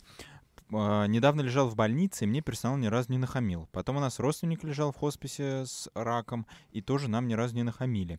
Так повезло или люди начинают эволюционировать? Интересный вопрос, неожиданный в нашей тематике, но как мне, мне кажется, вот за последние полтора, за, если в масштабе 10 лет, то, конечно, вот эти практики жизни среднего класса, они очевидно нарастают, потому что мы видим потребление алкоголя, табака и всего прочего, наркотиков падает. продолжительность жизни растет, это результат изменения образа жизни, насилие стало меньше, э, великое падение, великое отступление преступности, вот, ну, 20-летние тренды, они такие. А за последние 50 дней эм, все наоборот. Я вот, я не знаю, мне кажется, это происходит везде, но я действительно все время вижу, как люди ругаются. Просто вспыхивают, вступают какие-то скандалы. Я, мне неловко, но я два раза подрался на улице. Первый раз, я не знаю, с нулевых годов, когда вот была фа-антифа, немножко движуха на улицах, и мне было 20 с небольшим, я там, ну, несколько раз поучаствовал. Ну, а сейчас я нормальный взрослый человек, уравновешенный, вы же знаете. Но вот, а, один раз был э, как журналист, писал про уличных музыкантов. И там парень, кстати, левый активист, он спел по-украински «Чему я не сокел, чему не летаю». И я стоял такой на стреме, думаю, ну вот сейчас менты или что-то такое будет. Нет, все прошло мирно, на охотном ряду в переходе метро. Какая-то женщина подошла, прослезилась, 500 рублей тоже задонатила. И он стал петь там что-то, о, буги-вуги. Я стою уже, телефон записываю там впечатления, и краем глаза вижу, что просто из толпы выделяется какой-то хлыщ, вот, который вообще не сливается с потоком, и просто злобно бьет ему по кофру, в который собираются деньги, и все эти сотки летят, монетки катятся. Я просто над контроль потерял, потому что все на взводе. Догоняю его, начинаю бить просто. Говорю, ах ты, сука, фашистская. И просто луплю. А он стоит, он вообще не защищается, и такой, я не фашистская, я русская. У меня аж злоба пропала. И второй раз э, ночью зашел в какую-то такую кафешку, типа шаурмятню, и заходит, и там молодежь какая-то тусуется, и к ним какой-то мужик такой постарше, по-шведски говорят Карл. А какой-то Карл девочку там начинает подклеивать, там типа, а наши там ребята, а наши силы. Я ему говорю, знаете, то, что там происходит, это большая человеческая трагедия. И он что-то такое гнусное, патриотическое пернул. И опять, ну, он там у меня еще бегал по чистым прудам. Ну хорошо, продолжим. Так, да, следующий вопрос. Сто лет назад, после падения царизма, большевики смогли подхватить рухнувшее государство. А, как вы считаете, сегодня после краха смогут эти левые подхватить страну, не отдав ее в руки самым правым прозападным радикалам? Эти нет. Другие, да. Нет, понимаете, я хочу сказать, а, ну, во-первых, да, и допустим, меня такой вопрос когда... просто вдобавок. А вот это где деление между ну, эти и эти? эти ну, мы сейчас объясним. Это кто такие А я понял, что, что имел в виду под словом эти, да? А, в данном случае Алексей. А видите ли, а, когда он говорит, что вот какие-то либералы, да, захватили, могут захватить власть, могут, да. А вообще-то именно вот в феврале 17 года тоже вот не то, что большевики власть захватили, да. Вот, вопрос в другом. Кто сможет э, даже не предложить повестку, э, которая адекватна сложившейся ситуации, а у кого есть решимость эту достаточно очевидную назревающую повестку воплотить в жизнь. А, в данном случае у либералов, на мой взгляд, нету а, такой возможности, просто потому что у них нету а, хотя бы концепции распределительной экономики. Дело в том, что в условиях той экономики, мы сейчас про экономику почти не говорим, но в той экономике, которую мы сейчас обнаруживаем, экономики катастрофических дефицитов, экономики катастрофических диспропорций, экономики, где э, стоит вопрос о э, сохранении занятости, спасении рабочих мест, сохранении э, региональных связей и так далее, либерально-рыночные механизмы не работают. А, ну вот, собственно, вам ответ. А дальше вот будут ли левые в состоянии э, стать тем, чем они должны быть, ну, это, так сказать, вопрос работы, опять же. Я думаю, что еще, может, драматичнее. Я согласен с э, как бы, среднесрочным пессимизмом Константина Семина. Я думаю, что вот это не война, которая происходит при Черноморских степях, это только прелюдия или как бы первый акт большой драмы. А, он спровоцирует экономический кризис громадный, этот экономический кризис спровоцирует бесконечную серию кровопролития. И еще с 1972 года, когда римский клуб спрогнозировал, что потолок демографический для человечества в существующих реалиях 8 миллиардов человек, он будет в январе достигнут в следующем. А, но это просто как бы астрологический анекдот, ну или такой футуристический анекдот. Но я думаю, что действительно кризис, который, в который мы уже погрузились по колено, он будет эпохальным, и он поставит человечество перед э, перспективой просто буквального выживания. Все великие революции, большинство великих революций, которые мы знали, они решали проблемы выживания. Старый порядок, старый социальный порядок был несовместим с выживанием. Например, русские советы, вот как ну, такая супер радикальная форма демократии, это была демократия голода. Угу. Если вы не начинаете участвовать в коллективном решении там, вопросов э, производства и распределения муки, которой на город осталось там вагон, например, то вы умрете. Вот я думаю, что сейчас необходимость костлявая рука голода, там, не войны, а может быть и войны, заставят сотни миллионов людей по всему миру принять коллективное участие в своей судьбе, что для них вообще не свойственно. И это несовместимо с сохранением организации, навязанной вот правящими классами. Это взорвет. И левые, например, в нашей стране, существующие сегодня, не способны взять никакую власть.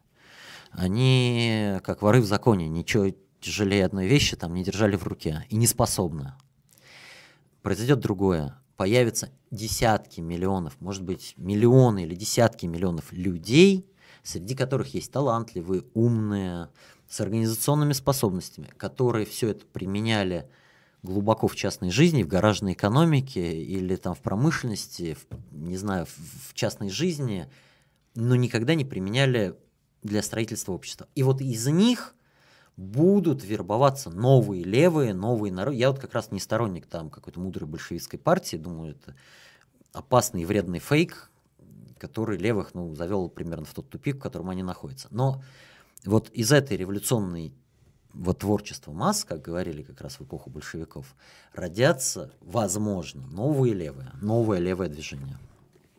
Продолжаем. Так, да, у меня, правда, к вам просьба. У нас вопросов много, поэтому если можно... Быстро, да. Да, чуть-чуть короче отвечайте хоть вопросы объемные. Значит, следующий вопрос вот такой. Алексей, а вам не кажется, что все проще? Тут вопрос э, по теме когда вот вы говорили про то, что 25% против, 25% за, а 50% посередине процентов людей. Вот, значит, Алексей, вам не кажется, что все проще? Если 90% людей — это конформисты, которые последние миллионы лет поддерживали решение вождя вырезать соседнее племя, то почему сейчас все поменяется? Это же обычная биология. Ну, это не совсем так уж просто, то есть, э, как бы, Почему они поддерживали? Потому что они отрожден, прирожденные конформисты, дебилы и там негодяи. Возможный вариант ответа, да? Или у них были на это какие-то причины. А я думаю, что у них были причины. Ну, например, они были бесправные и слабые. И для них сопротивление было нерациональной стратегией. Если вы доярка на частной ферме, то сопротивление закончится тем, что вас отмудохают на этой, а если вы еще там до 60 еще изнасилуют. Никакой справедливости вы не найдете, никаких трудовых прав не защитите. Если против там, Светлоликова выступите, вас еще в этом навозе утопят. И это рациональный выбор в таких условиях смириться и демонстрировать э, лояльность, например. А, вот поражение там 90-е годы, эти же люди в своем большинстве выступали против и потерпели поражение. По разным причинам предательства там вождей, все, сила власти, Запад, там разные причины потерпели поражение. Это поражение, одно за другим эти поражения, не только в политике, но и на уровне частной жизни. Когда каждый раз оказывалось, что богатый всегда прав, начальник всегда прав, ты всегда один – ты выступишь за справедливость, останешься один, и от тебя откажутся все остальные.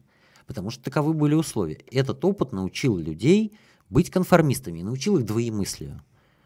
Говорить ку и держать фигу в кармане. Mm-hmm. Они так и делают. Вовсе не потому, что они прирожденные мерзавцы. Потому что они выживают. Потому что это была стратегия выживания. А теперь угроза, а вот этот лоялизм, он как бы создает угрозу большую Но вот вы как бы говорите ку-ку-ку, а потом приходит на вас шинель надевают, вот тебе на трехдюймовку, вон, видишь, тот дзот, берем его, давай, шуруй. И ты уже такой, так убьют же. Вот это вызывает mm-hmm. конфликт. Или там раз вас уволили, а на что кормить детей? А дети плачут. Может, а, вот может все-таки как-то выйти задать вопросы? Я не думаю, что люди вот, э, от рождения обречены быть конформистами и малодушными негодяями. Думаю, это все зависит от условий. Продолжаем. А, да, следующий вопрос Алексею. Сейчас я его открою полностью. Вот, значит, открыла ли сейчас Швеция границы с Россией? По-моему, нет. Э, я не знаю. Нет, ну самолеты не летают, понятно. А через финскую и эстонскую границу, если у вас в паспорте виза или там вид на жительство или что-то такое, или шведский паспорт, то можно уехать. Вот э, у меня знакомый приезжал в марте. Да, в Эстонии, если что, можно на, на автобусе из Петербурга доехать. До сих пор все ездят. Да, да. там, там на Эстонии, я точно знаю, у меня просто знакомый недавно, там на эстонской границе почему-то российские пограничники просят э, бронь либо э, отеля с массажным салоном, либо, как это называется, ну, куда ты, в общем, едешь на лечение. Э, санаторий. Вот, а можно их просто помассировать? Ну, да, в общем, в общем, вот вместо брони. Либо он, онлайн бронь санатория, и им этого достаточно, потому что якобы едешь на лечение. И, то есть а, их ну, хороший, хороший при, а при этом эстонские пограничники почему-то не спрашивают об этом. Они видят визу и все, и пропускают. Так, продолжим. Так, да. Следующий вопрос э, тоже к Алексею. А что вы можете сказать о Красной партии в Норвегии и чем они отличаются от левой социалистической партии? Ну, я мало чего про них знаю. Ну, это одна из попыток создать вот... Нет, ну я могу два слова сказать. Вообще в Норвегии была очень странная ситуация. Ну, во-первых, там все вот эти вот левые партии начали не то что править, становятся все более постмодернистскими такими вот, э, так сказать, ну, понятно, да, леволиберальными. Не, красные нет. Вот. Это... Да, так я про это говорю. И вот и в результате вот освободилась ниша традиционных левых, которую занял как раз красный. Он сначала назывался Красно-Зеленый альянс, по-моему, или Красный. Нет, Красно-Зеленый альянс в Дании. В Дании, да. А Энхайзлистен, да, там, в Дании называется. Там... Единый список. То есть, в общем, там как бы вот э, все вот эти лево-социалистические партии сдвинулись вправо, соответственно, освободилось место на левом фланге, это заняли более вот Там и раньше группы. такое было. Дело в том, что да. в Швеции социал-демократия, она социально была очень радикальной, ну, в таком вот mm. государственническом ключе. А э, норвежская с, э, социалистическая рабочая партия, она была менее, она не так, такую масштабную... Рабочая партия просто э, называлась. Да, рабочая партия, да. да. Она даже была членом Коминтерна одно да. время, но такую вот масштабную работу вот по строению социального государства она проводила не так решительно, не так глубоко. И поэтому там в 60-е годы именно в Норвегии возникла крупнейшая маоистская партия западного мира – она существовала, вот она рухнула, это как раз ее место пытаются делить там несколько mm радикальных партий. Вот одна из них красная. Mm-hmm. Дальше. Так, да, следующий вопрос. Как, по вашему мнению, в свете текущих событий произойдет транзит власти? Не, я вот не знаю, то есть я думаю, что произойдет, у меня есть много причин так думать, но сценарий рассказать не могу, не потому что что-то там не хочу сказать, действительно не знаю. Это... Мы видим город Петроград в семнадцатом году, бежит матрос, бежит солдат, стреляет, стреляет на ходу. ходу. Нет, ну просто хочу сказать, знаешь, понимаете, если, если бы мы что-то знали, могли бы предсказать, то это бы точно не случилось. Это то, что мы видим, это и есть транзит власти. Угу. Это и есть. Реформы, да. вот, до 20, вот никто не стал ждать 24 года, теперь вопросы про транзит власти сверху больше не существуют на повестке дня. Теперь остался только вопрос о возможности уже не транзита, а как бы вопроса о власти снизу. Угу. И это гораздо более масштабный вопрос. Так, продолжим. Так, да, следующий вопрос. Э, Мария Палада пишет. Мне в рекомендациях к этому стриму, к нашему, э, выпал стрим э, господина Гуриева. У этого лжеца 3200 зрителей, ну, видимо, онлайн. Почему этих людей, почему эти люди так популярны? И отправляю вам посильную помощь со стипендией аспиранта МГУ. Ой, стипендия, стипендия 8,5 тысяч, а прислали нам тысячу рублей. Слушайте, это огромное, огромное спасибо, во-первых. И я всегда У вас же меньше восьми стримов в месяц. Э, да. Вот. Э, Пока да. да. Так вот, нет, почему эти люди, тот же Гуриев, я, например, поражаюсь, потому что, на мой взгляд, Гуриев это вот такой набор либеральных банальностей, поразительный совершенно, поразительный. Потому что, ну, бывают там либеральные экономисты разные бывают, да, но вот этот набор банальностей американские мои коллеги тоже говорят, странно, вот человек говорит, ну, такие вещи просто из учебника экономикса, да, да. такие, да. Вот. А может, это сила как раз? Мне может, кажется, это и банальность, банальность и сила, нет? Это вот мы сейчас говорили, почему Да. люди десятилетиями голосовали за Путина. Вот э, аплодируют Гуриеву, другая часть этого общества, ровно по той же причине. Потому что он ходячая констатация разумности существующего порядка. Вот вы живете, ваш мир упорядочен, он как-то, им управляют какие-то справедливые, ну, справедливые, какие-то разумные законы. Мгм. Вот умный, специально обученный человек, который не даст соврать, что это все так и есть.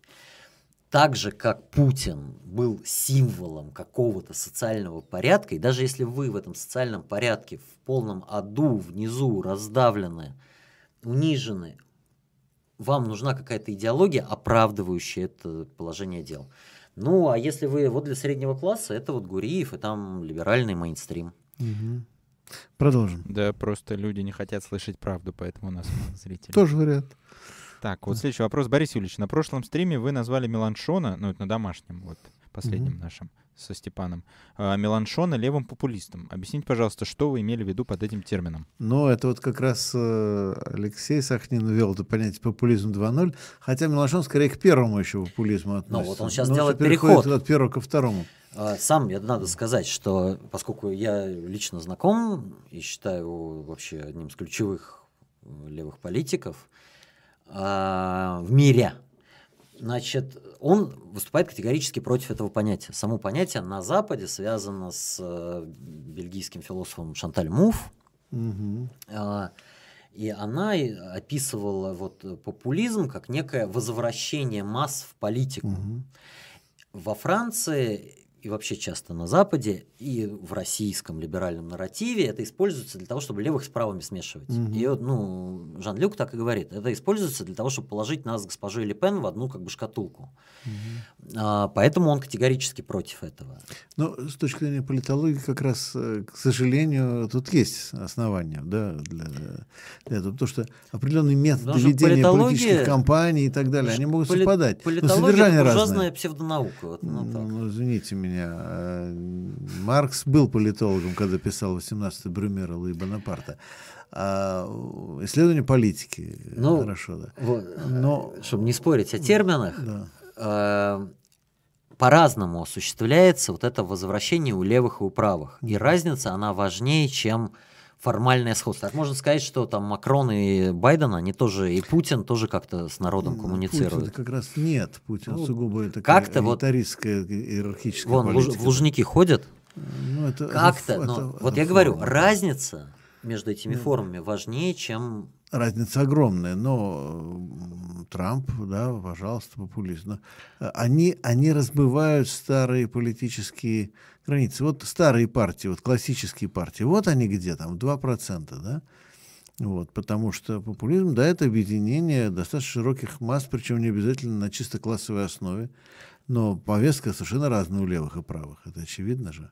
Ну и даже участие разное, но форма участия разная. Но э, действительно, в десятые годы есть вот этот процесс, что широкие народные массы, не только рабочий класс, или маргинализованный Мгм. рабочий класс, Совершенно верно. пытается найти какие-то формы участия в политике в обход институтов Да, истеблишмента. да.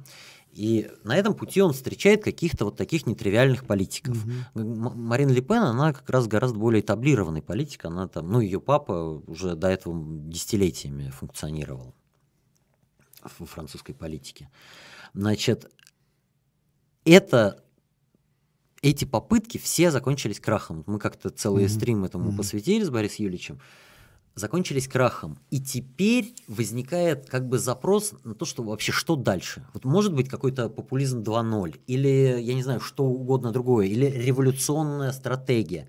Ее пока просто никто не сформулировал и не предложил. Ну, то есть можно сказать там, я не знаю, а, какие-то революционные слоганы, но они останутся абстракцией.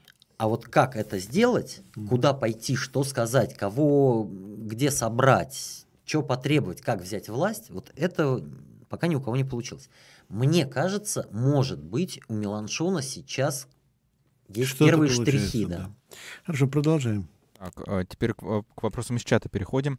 Э, спрашивают, Сусима, похоже, есть. А будет ли Потемкин?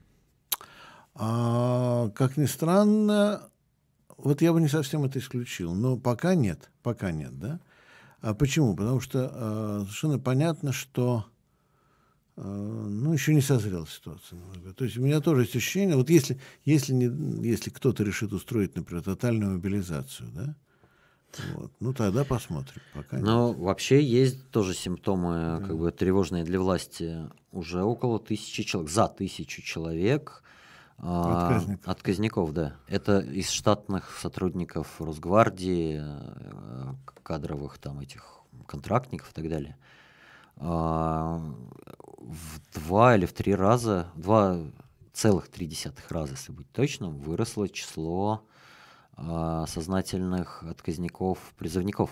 Угу. А, а призыву две недели. Угу. То есть эти цифры за две недели. Ну, в общем, Просто это далекий путь. Угу. Ну, ну, по, Потемкин это, это далеко. Потемкин же тоже не сразу случился. А, продолжим. Так, да, следующий вопрос. О, сейчас потерял. А, вот нашел. Алексей, что вы думаете о создании площадки для кооперации, консолидации левых, но не для того, чтобы на этой площадке ругаться и что-то кому-то доказывать? Ну, создана уже такая площадка для консолидации, называется э, «Левые э, социалисты против войны коалиция». Угу. Так, так следующий вопрос. А можно ли сказать, что эпоха Советского Союза закончилась началом спецоперации? А, пожалуй, ведь хорошее наблюдение. В чем-то да. В чем-то... Потому что ментально, да, ментально, так сказать, в воображении людей Советский Союз продолжал существовать во многих случаях. А сейчас, пожалуй, что уже нет. Да, продолжим. Так, да, следующий вопрос снова про Францию. Меланшон в своей программе предлагает новую конституцию для Франции, в которой предлагается парламентская республика. А в чем смысл левому политику топить за парламентскую слэш-президентскую республику? Там предлагается не просто парламентская республика, а там то, что Троцкий называл комбинированной республикой учредительного собрания и советов. Угу. То есть там речь о том, что большинство решений будут спущены на низовые, для решения в низовых ассамблеях, угу. которые станут параллельной как бы системой власти. Ну, это довольно революционное требование. Да, да. Продолжаем. Так, да, вот тут донат пришел, спрашивает, а, можем ли мы э, перековать этих э, заотечественников, э, с буквы «З» начинается, которых условно 25, или они уже 25%, или они уже безнадежны, и нам придется хотя бы ограничить их общение с нашими детьми, чтобы минимизировать влияние дефектных людей на молодое поколение? Ну, я два слова скажу. А, я думаю, как ни странно, они сами могут начать перековываться. Во-первых, начиная с того, что мы только что говорили, да, о том, что там есть некие психологические механизмы, которые э, могут сработать в обе стороны. И э, тут другой вопрос, что они могут неожиданно превратиться в каких-то э, озлобленных, как ни странно, наоборот, антипатриотов, да, сказать, в определенном перевертыш, да, но не антипатриотов. Это вот, скорее сказать, вот колеблющаяся половина. Да. Нет, как ни странно, нет, понимаете, у них мотивации могут остаться те же самые, а вектор направление этих эмоций, может быть совершенно другой. Но тут, на мой взгляд, другой. Мы их перековать не можем никак. Вот я глубоко уверен. Мы их не можем никак перековать. А вот события исторические, так сказать, жизненные, бытовые, так сказать, и а, личные тогда, вот они их могут перековать, новости их могут перековать, но опять же не опираясь вот на моральные ценности. Да? Совершенно верно. Ну, в Первую мировую войну как было? Неудачи на фронте, великое отступление 15 года, mm. сбои в поставках, экономический кризис. Он заставлял там Милюкову, например, кричать, что это глупость или предательство. Mm. Вот глупость или предательство уже есть такая партия. Mm-hmm. А, вот там, ну вот Стрелков, вот его как бы да, уже ну, перековали? Ну, или... я, я, кстати, Стрелков очень может интересно повернуться, кстати. Очень не исключено, что нам с вами уже приходилось митинговать со Стрелковым. Не исключено. Да, да. Хотя взгляды у него чудовищные. У него такая каша безумная, прям страшная, какая Ну, токсичная мне, каша. мне кажется, упорядоченная Такси- белогвардец, так- белогвардейская хрень. Да, но как белогвардейская хрень в 21 веке. Ну, в 21 веке, да. Немножко, да? Да, поэтому реальность может его затащить в разные окопы. Мгм. Часть из них как бы обвинит власть в неудачах, очевидно, а часть осознает, что и сами удачи, как бы, сами эти неу- ну, само решение было катастрофическим. Да, дальше. Да, следующий вопрос. Здравствуйте. Что думаете о э, Первомае в сложившихся условиях? Необходим ли он и каковы перспективы? За мир май да, труд. да, да, ведь уже ФНПР, предл- а вы знаете, да, ФНПР уже предложила выйти на первомайскую демонстрацию под лозунгом «За мир, труд, май». Вот. э, Боюсь, что они, конечно... Кроме них никого не разрешат. Э, Да, и главное, что они дискредитируют праздник совсем уже, вот, потому что, ну, ФНПР и так его дискредитирует, она дискредитирует и она дискредитирует и профсоюзное движение. В условиях военной диктатуры, короче, никаких серьезных уличных акций не будет. Сил на то, чтобы их делать вопреки, ни у кого нет. Продолжим. Вот от меня такой вопрос. А как вы думаете насчет друг- э, другого майского события? Вот, Девятое. ну да, потому что уже объявили, что будет парад, и вообще в сложившихся Ну, условиях. Парад это провести, нужно? самое, самое оно провести парад, да? Как бы в этот день в другой восточноевропейской столице не провели парад. с Да я тоже об этом подумал, кстати, да. Кстати, А меня больше сказал, волнует, в смысле, проводить. бессмертный полк. Ведь уже, вот меня это другой больше волнует. Уже сказать, что бессмертный полк будет в очном режиме в этот раз, и что туда можно будет принести портреты героев спецоперации. А это, кажется, странная идея, потому что а если их очень много будет? Ой, кстати, Борис Юрьевич, добавлю, я видел вчера, я смотрю телевизор, вот, и я видел вчера по, э, по какому-то из каналов, что даже будет волонтерский, ну, типа полк, который сможет, если вы не можете попасть на такие вот, на бессмертный полк, то они вместо вас могут нести э, фотографии там у ваших Ну родственников, вот вам пространство для фантазий. Мгм. Печатайте фотографии. Мгм. Так, ну хорошо, дальше. Так, вот. бессмертный, могут ли бессмертный полк посадить за дискредитацию вооруженных, полка. вооруженных сил? Могут. Это будет красиво. Да, да, продолжим. Так, вот тут вот э, продолжение к вопросу про перековку соотечественников, которых условно 25. Вот человек пишет, что под «мы» я имел в виду «мы», когда будем у власти. Реально ли, э, находясь у власти, перековывать дефектных людей и рабов старого режима? Мне кажется, вот эта сама практика порочная, само направление мысли порочное. Если мы просто придем на их место и будем делать точно так же, манипулировать людьми, засовывать им в голову всякий мусор, который нам кажется... ну Наш вот, мусор. Да, наш мусор. Нахрен мы тогда вообще нужны? Наша задача разбить эту пирамиду. Э, Я очень рекомендую перечитать, кто не читал, или прочитать «Обитаемый остров» Стругацких. Да? И помните, там же есть в одном месте дискуссия. Они говорят, а что делать с лучевыми башнями? И вот некоторые говорят, что нужно сломать, как известно, да? А другие говорят, нет, нет, не надо ломать лучевые башни, надо их оставить, но просто чтобы они правильно только транслировали идеологию. Помните это Да. место, да? Да. Вот это- и там идет дискуссия. И, кстати, больше того, я хочу сказать очень страшную вещь. Соблазн использовать лучевые башни очень велик. Очень не исключено, что да. в какой-то степени придется, но Просто сразу Не хотелось не бы, да. хотелось, это просто давайте говорить честно, мы стараемся говорить честно, да, вот соблазн есть, но это плохо, это соблазн все-таки. А так, как в истории получится, посмотрим. Дальше. Так, следующий вопрос. Если Берни Сандерс э, вступит в президентскую гонку в 2024 году, как вы считаете, сможет ли он отобрать у Дональда Трампа голоса редников и победить на выборах?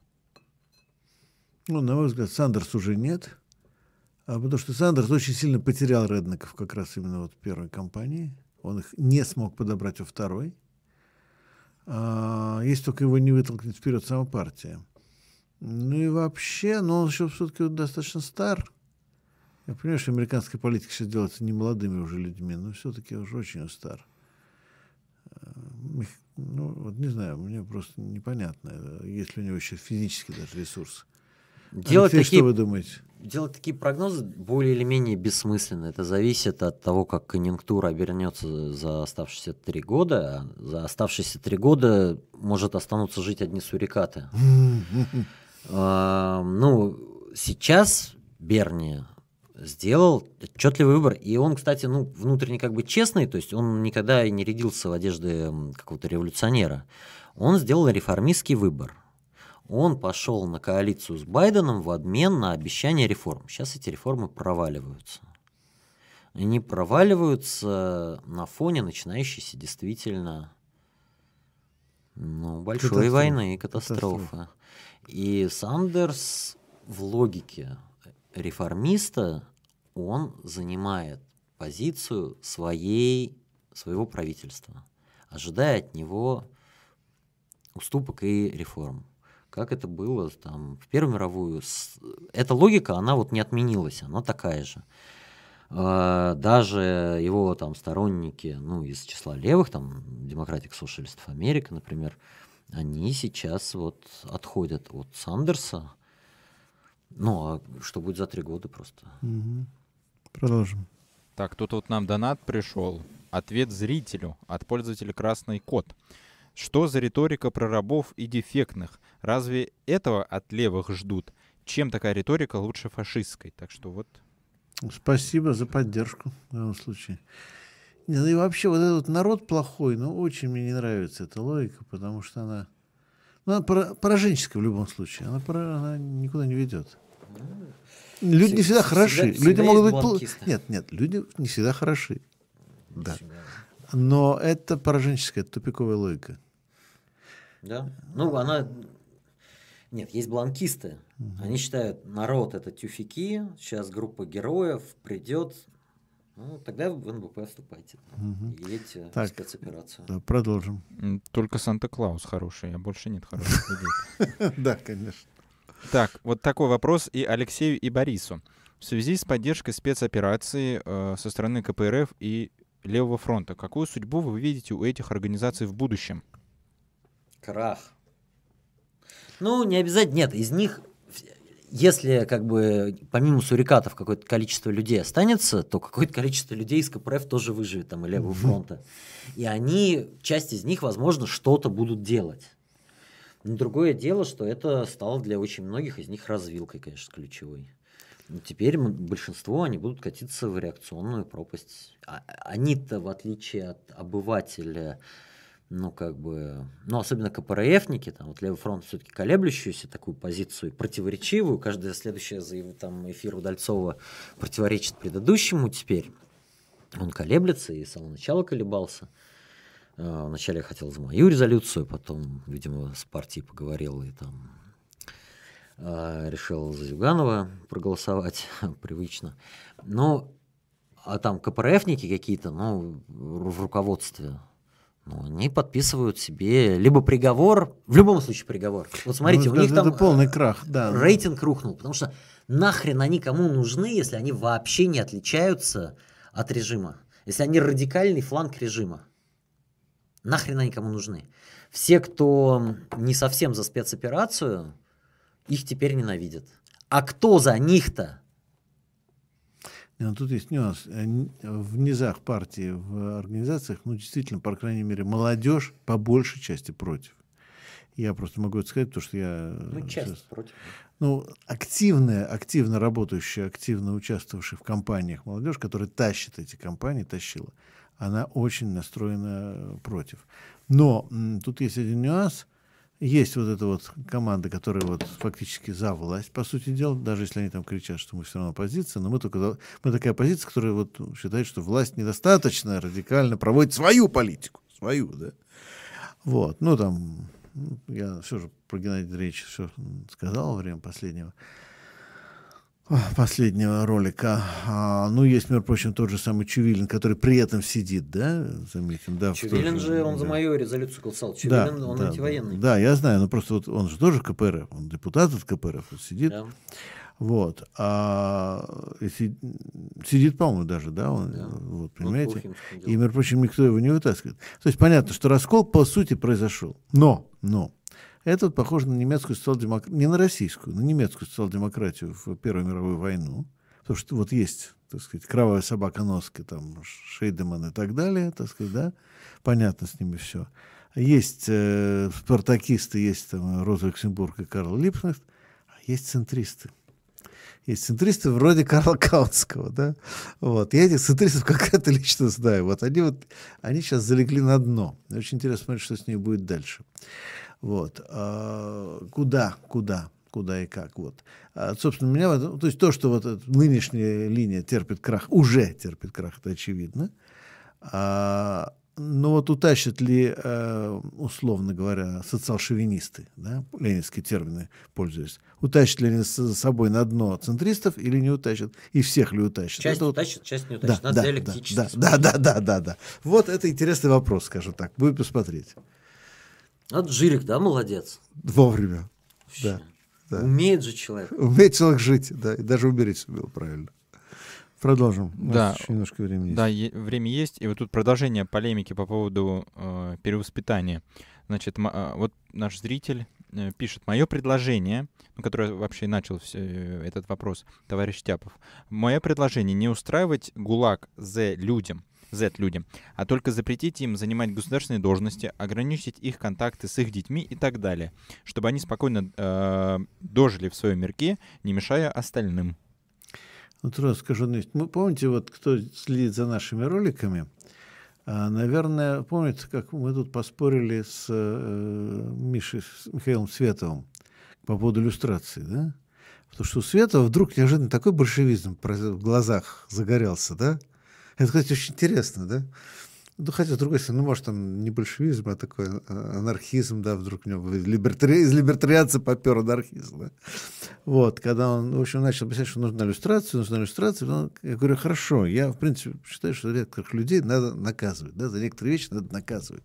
Ну, нельзя простить, нельзя спустить некоторые вещи, да. А, но где граница? Кто пройдет границу и кто установит правила? У меня есть предложение. Вот, и понимаете, что Света вдруг по сути, ну посмотрите, пересмотрите, он вдруг сказал, да революционная целесообразность, революционный, так сказать, революционным чувством мы определим, значит, да? Я думаю, что вот. мое предложение совпадет с революционным чувством, но может не понравиться Светову. Я предлагаю так. Э, один, вот, э, вот э, как бы граница должна происходить там, где граница одного процента самых богатых. Там правый, виноватый, Бог своих разберет. Хороший такой, да? Это вы вспомните еще это сколько, Альбегойцев еще вспомнили, да? И Симона де Мальфора старшего, или младшего, не помню, одного из двух, да? Вот, ну, неважно, а э, Бог узнает своих, это понятно, но нет, у меня более, как человек, который ценит Макса Вебера, вот. Нет, меня, я не к расправам да, призывал. Да, да, я понял, да, да, да. Нет, с этим я согласен, но я имею в виду, что так.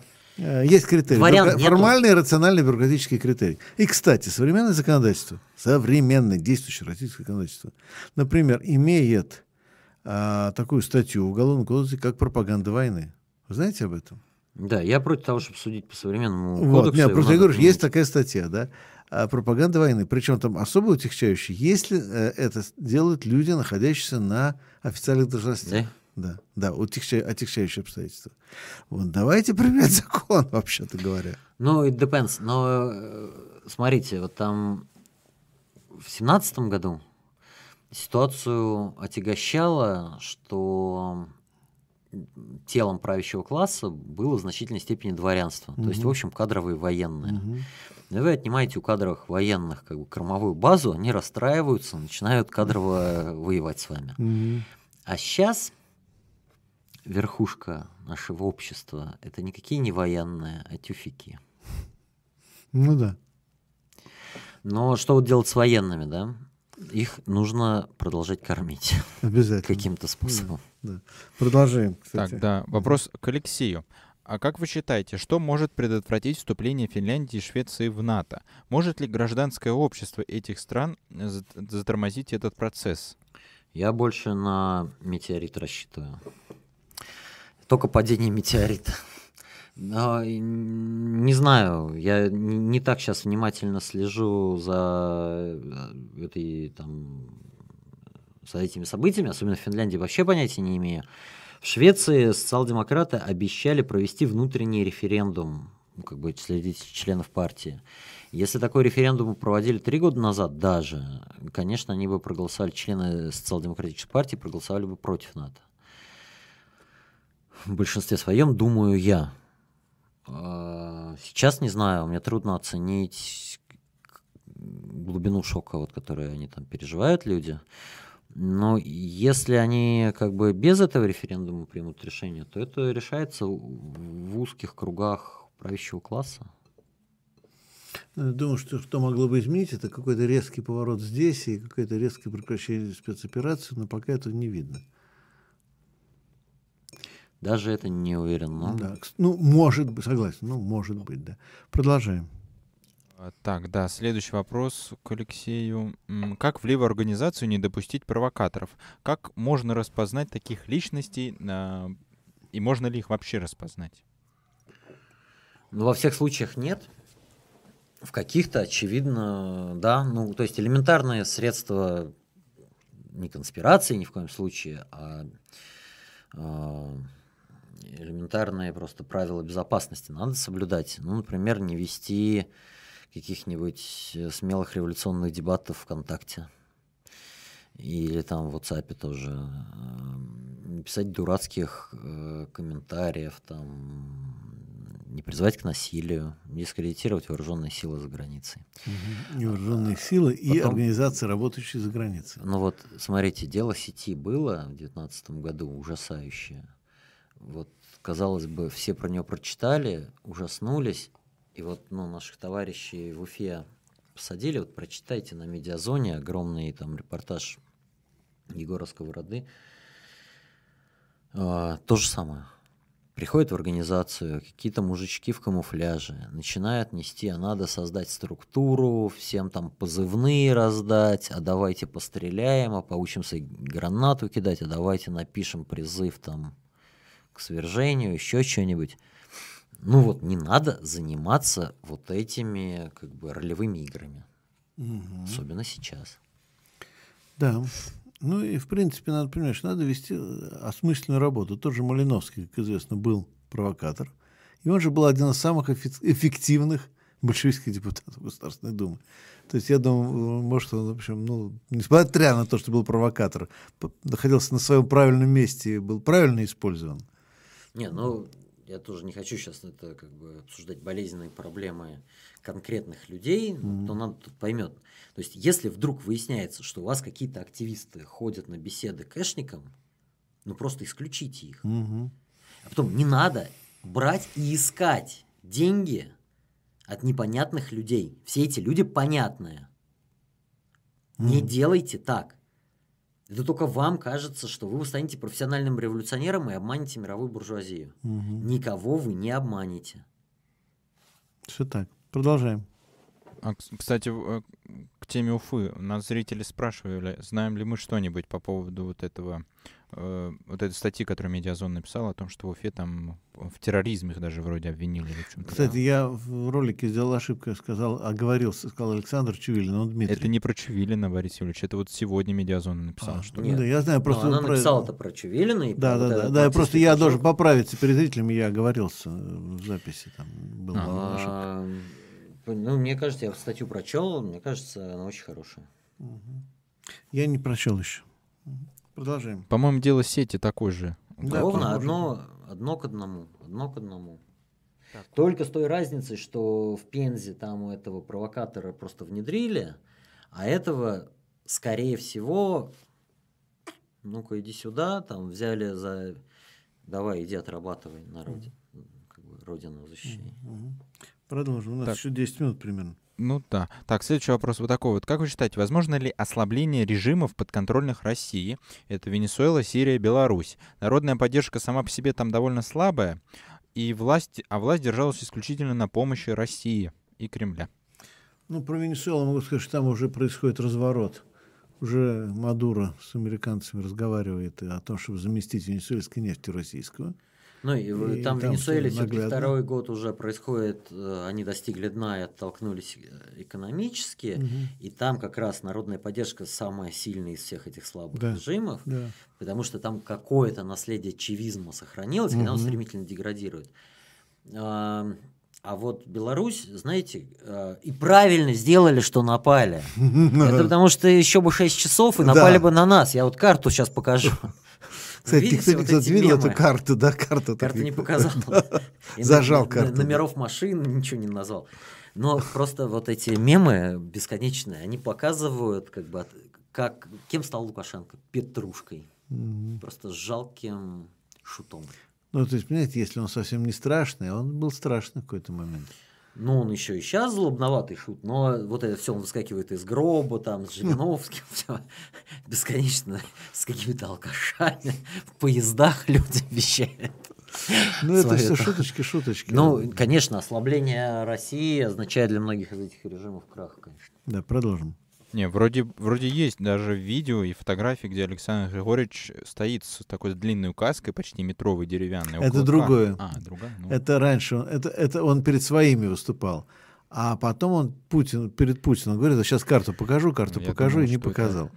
Ну Вот. А потом еще что-то обещал, тоже не сделал. Ну, это классика Александра Григорьевича. Вот я сделаю, но в другой раз потом, да. И деньги только дайте, а ну, деньги возьму, да, а как в другой раз, да. Это, это классика. Ну, нет. И вообще, кстати, иногда он меня вызывает восхищение. Вот как хотите. да, вызывает я- вот вы сейчас подумайте, вот он сейчас уже немножко отпетлял, что Да. ну, напрямую не вторгся, да, с да. территории, но и хорошо, что вторглись. И... А если сейчас, ну вот пойдет как бы сложный расколбас, то у него же появится пространство для маневра. Да, Как- так я что не, не утверждаешь, что у него все, все, все.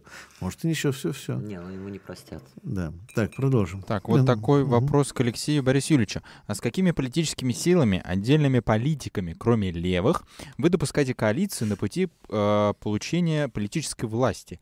А с какими политическими силами вы никогда не будете вступать в коалицию? Да, это, ну, зависит. Ну, то есть с откровенными людоедами не хотелось бы. Ну, а так зависит. Например, если инопланетяне вторгнутся, то там одна коалиция, Нет, ну очень конкретно, просто зависит от вопроса. То конечно. есть, если есть вопрос, например, о элементарных гражданских прав, базовых гражданских прав, ну, то есть вопрос там, освобождения политзаключенных, ну, наверное, здесь возможно очень широкая коалиция, просто очень широкая, да? Когда мы говорим только вот на платформе освобождения всех Да. политзаключенных, именно политзаключенных. А если, например, То тут защита широкая, от да. иностранной интервенции, Да, да, тут тоже. тоже, быть. возможно, широкая Да. коалиция. То есть зависит от вопроса, по которому формируется коалиция. да. А по вопросу, допустим, экспроприации олигархов, скорее всего, Она наши либеральные узенькой. друзья почему-то нас не поддержат. Я, вот Я думаю, и патриотические тоже. Да, да, вот так. Поэтому зависит от вопроса. Да. Так, следующий вопрос. А вот как вы считаете, нет ли ощущения факта отравления сознания масс э, методами госпропаганды через модификацию греха в добродетель, приравниванием гордыни, э, гордости в патриотизм, э, в скобочках любовь к Отечеству? Ну, есть, да. Ну, в принципе, да. В принципе. Ну, а пропаганда же работает. Ведь нельзя сказать, что она не работает. Работает. Каких ну, там, локально работает. Мы сейчас увидим, Да, насколько. Да. А нет, она, а нет, она все равно работает, да. Она работает может, гораздо менее масштабно, чем принято думать, да. Но у нее есть свои ниши, у нее есть, свои э, сильные стороны, у нее есть зацепки реальные, психологические. Э, И, кстати, вот на Рабкоре будет на днях э, статья психолога, э, как раз посвященная э, вот, так сказать, сторонникам, да, э, э, из нескольких частей она будет стоять.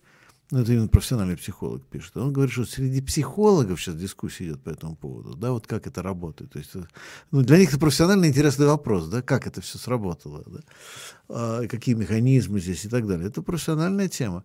А, Поэтому, да, работает, но там, в ограниченных масштабах, конечно, но работает. Так, вот тут вот нам пришел еще один донат, э, как раз вот в продолжении э, разговора про э, переобучение людей. Вот, значит, человек пишет, называя людей даже обманутых Z-отечественниками, вы добьетесь только отрицательного результата. Ну, правильно, э, здесь согласен, что ярлыки наклеивать на людей, да, А, ставить клеймо, там, что если ты один раз поддержал там что-то, то ты э, никогда не, не будешь уже считаться приличным Во- человеком. Вообще, Ну, ма- ка- моральный кашрут это плохо. Да, да. Нет, ну просто другое дело, что люди, совершившие некие действия, да, это они должны за них отвечать, да. Но, но за, за слова, ну, наверное, За нет. да, политическую позицию в- Да. в, в условиях, которые от клиента не зависели, конечно. Так, дальше. Э, Да, следующий вопрос. Вот здесь вот ну, у нас же скоро выборы, и вот тут человек спрашивает, я член э, УИК, э, у меня решающий голос. Стоит ли, ли мне, как члену УИК, э, контролировать выборы, если принят закон о ДЭК, который можно сфальсифицировать абсолютно любой результат? Ну, бороться на своей площадке все равно нужно, мне кажется. Я полон пессимизма по поводу этих муниципальных я выборов. Тоже, я не, тоже. не хочу никого угнетать. Будет куча левых, которые там этим будут все равно заниматься. Мне кажется, единственный Мне кажется, отменят выборы. Мне, во-первых, их, скорее всего, отменят. Во-вторых, если не отменят, их полностью фальсифицируют. В-третьих, э, ну просто не будет никаких выборов, а будет э, ритуал покорности. Кивнуть в телевизор. За да. только будет. Кивнуть в телевизор. Понимаете, я даже в условиях ДЭК был очень даже за все это дело. Почему? Потому что выбор это избирательная кампания. Ну вот, Но, насколько это помогает вот, организовывать вот, людей, да. Да. Но проблема в том, дадут ли в нынешних Конечно условиях нет. вести избирательную кампанию. Конечно понимаете? Нет. То есть кампания может быть даже ценнее и важнее, чем само голосование, правильно? Конечно. Вот. Но опять-таки, если вернуться к узкому вопросу, поставленному вот этим нашим зрителям, а, то давайте скажем прямо, если у него есть определенная позиция, на свою позицию он пытается как-то защищать, называется, правое дело. Но, э, ну, да. ну, в конце концов, но почему мы если, его осуждаем? Да, альтернатива мы должны... ничего не делать. Да, то, да, если вот именно, а что, просто идти домой и, и пьянствовать, да, или лечь на диван, наверное, ну, все-таки лучше сделать... неплохо прозвучало. Что? Идти домой и пьянствовать. А что, считаете, что это лучший вариант? Ну, так прозвучало заманчиво. Пятница вечер. Ну, кстати, мы как раз подходим к концу, у нас время истекает. А давайте какой-нибудь еще один вопрос возьмем напоследок. Да, вот да. тут такой вопрос, мне кажется, как раз им можно и подфиналить стрим. Значит, э, вопрос звучит так. Гарант начал правление с атомной подлодной лодки «Курск», а продолжил с ракетного крейсера «Москва». Не закончит ли правление атомным ледоколом «Россия»? Да. Ну, не хочется так думать. Не, атомный ледок, ну да, ну просто, просто да, вот начал с Курска и дошел до Москвы. Что дальше? У нас же нету там Нью-Йорк или, например, крейсер Париж, там, да, такого все-таки нету. Все, все утонуло, Путин. Ну хорошо, я думаю, на этом можно закончить. А, дорогие друзья, мы как раз э, свои два часа, что называется, отработали. А, Алексей, огромное, во-первых, спасибо. И да. всегда, всегда интересно, о чем бы ни говорили. А, я просто получил удовольствие, честно скажу, от этого разговора. Сейчас а, важный момент. Еще раз напоминаю несколько моментов. Первое. Напоминаю тем, кто, может, подключился к середине или к концу, что мы планируем 14 мая провести встречу подписчиков, друзей, авторов Рабкора – Э, подробности мы будем публиковать в пабликах, может быть, будем объявлять тоже у нас на стримах и так далее. То есть мы еще не знаем места, мы не знаем, там, в котором часу, как вот эти все детали мы уточняем, сейчас мы этим занимаемся. Опять-таки, в личку пишите мне, если хотите как-то в этом поучаствовать в ВК, а потому что мы в ВК тоже, ну, там будет, не будет регистрации и так далее, там разберемся там по работе. Но, в общем, если у кого-то есть желание участвовать, то пишите мне. А потом будет, наверное, группа создана в ВК отдельно и довольно быстро, но пока вот просто мне пишите. А, ну и напоминаю, во-первых, огромное спасибо, сразу огромное спасибо тем, кто посылали пожертвования, потому что уже за один сегодняшний только стрим мы, я так понимаю, собрали достаточно серьезную сумму денег, которая нам серьезно поможет. Но а, на начало стрима, на начало стрима, да, у нас был дефицит по а, этому месяцу, по апрелю 150 тысяч рублей. От чего он, кстати, объясняю, почему он, откуда берется то, что у нас были, э, была монетизация, был Patreon и так далее. В общем, были спонсоры через YouTube, это все сейчас накрывается. И поэтому у нас возникают вот все эти дефициты. А, ну, плюс еще там некоторые люди, которые иногда приносили какие-то большие суммы, тоже они легли на дно по разным причинам. А, так вот, поэтому э, я продолжаю просить поддержки. Не помощи, а поддержки. Вот, это важно. И, э, ну, да, конечно, э, бывает такой вопрос, что а, вот у меня э, человек пишет, допустим, что я не могу помочь деньгами, я хочу помочь э, делом работы. И это, кстати, то, что будем обсуждать в том числе на встрече подписчиков. Вот. Но э, нужно как-то нам развиваться и работать, в том числе в офлайне. Но те, кто могут хоть немножко поддержать э, деньгами, им, им огромное спасибо. И огромное спасибо всем, кто задает дельные толковые вопросы, которые помогают нам э, двигаться дальше, которые диктуют в том числе в какой-то степени повестку наших стримов. Большое спасибо всем, кто делает перепосты, ставит лайки, подписывайтесь на наш канал. В общем, мы делаем этот канал вместе. Спасибо. Спасибо.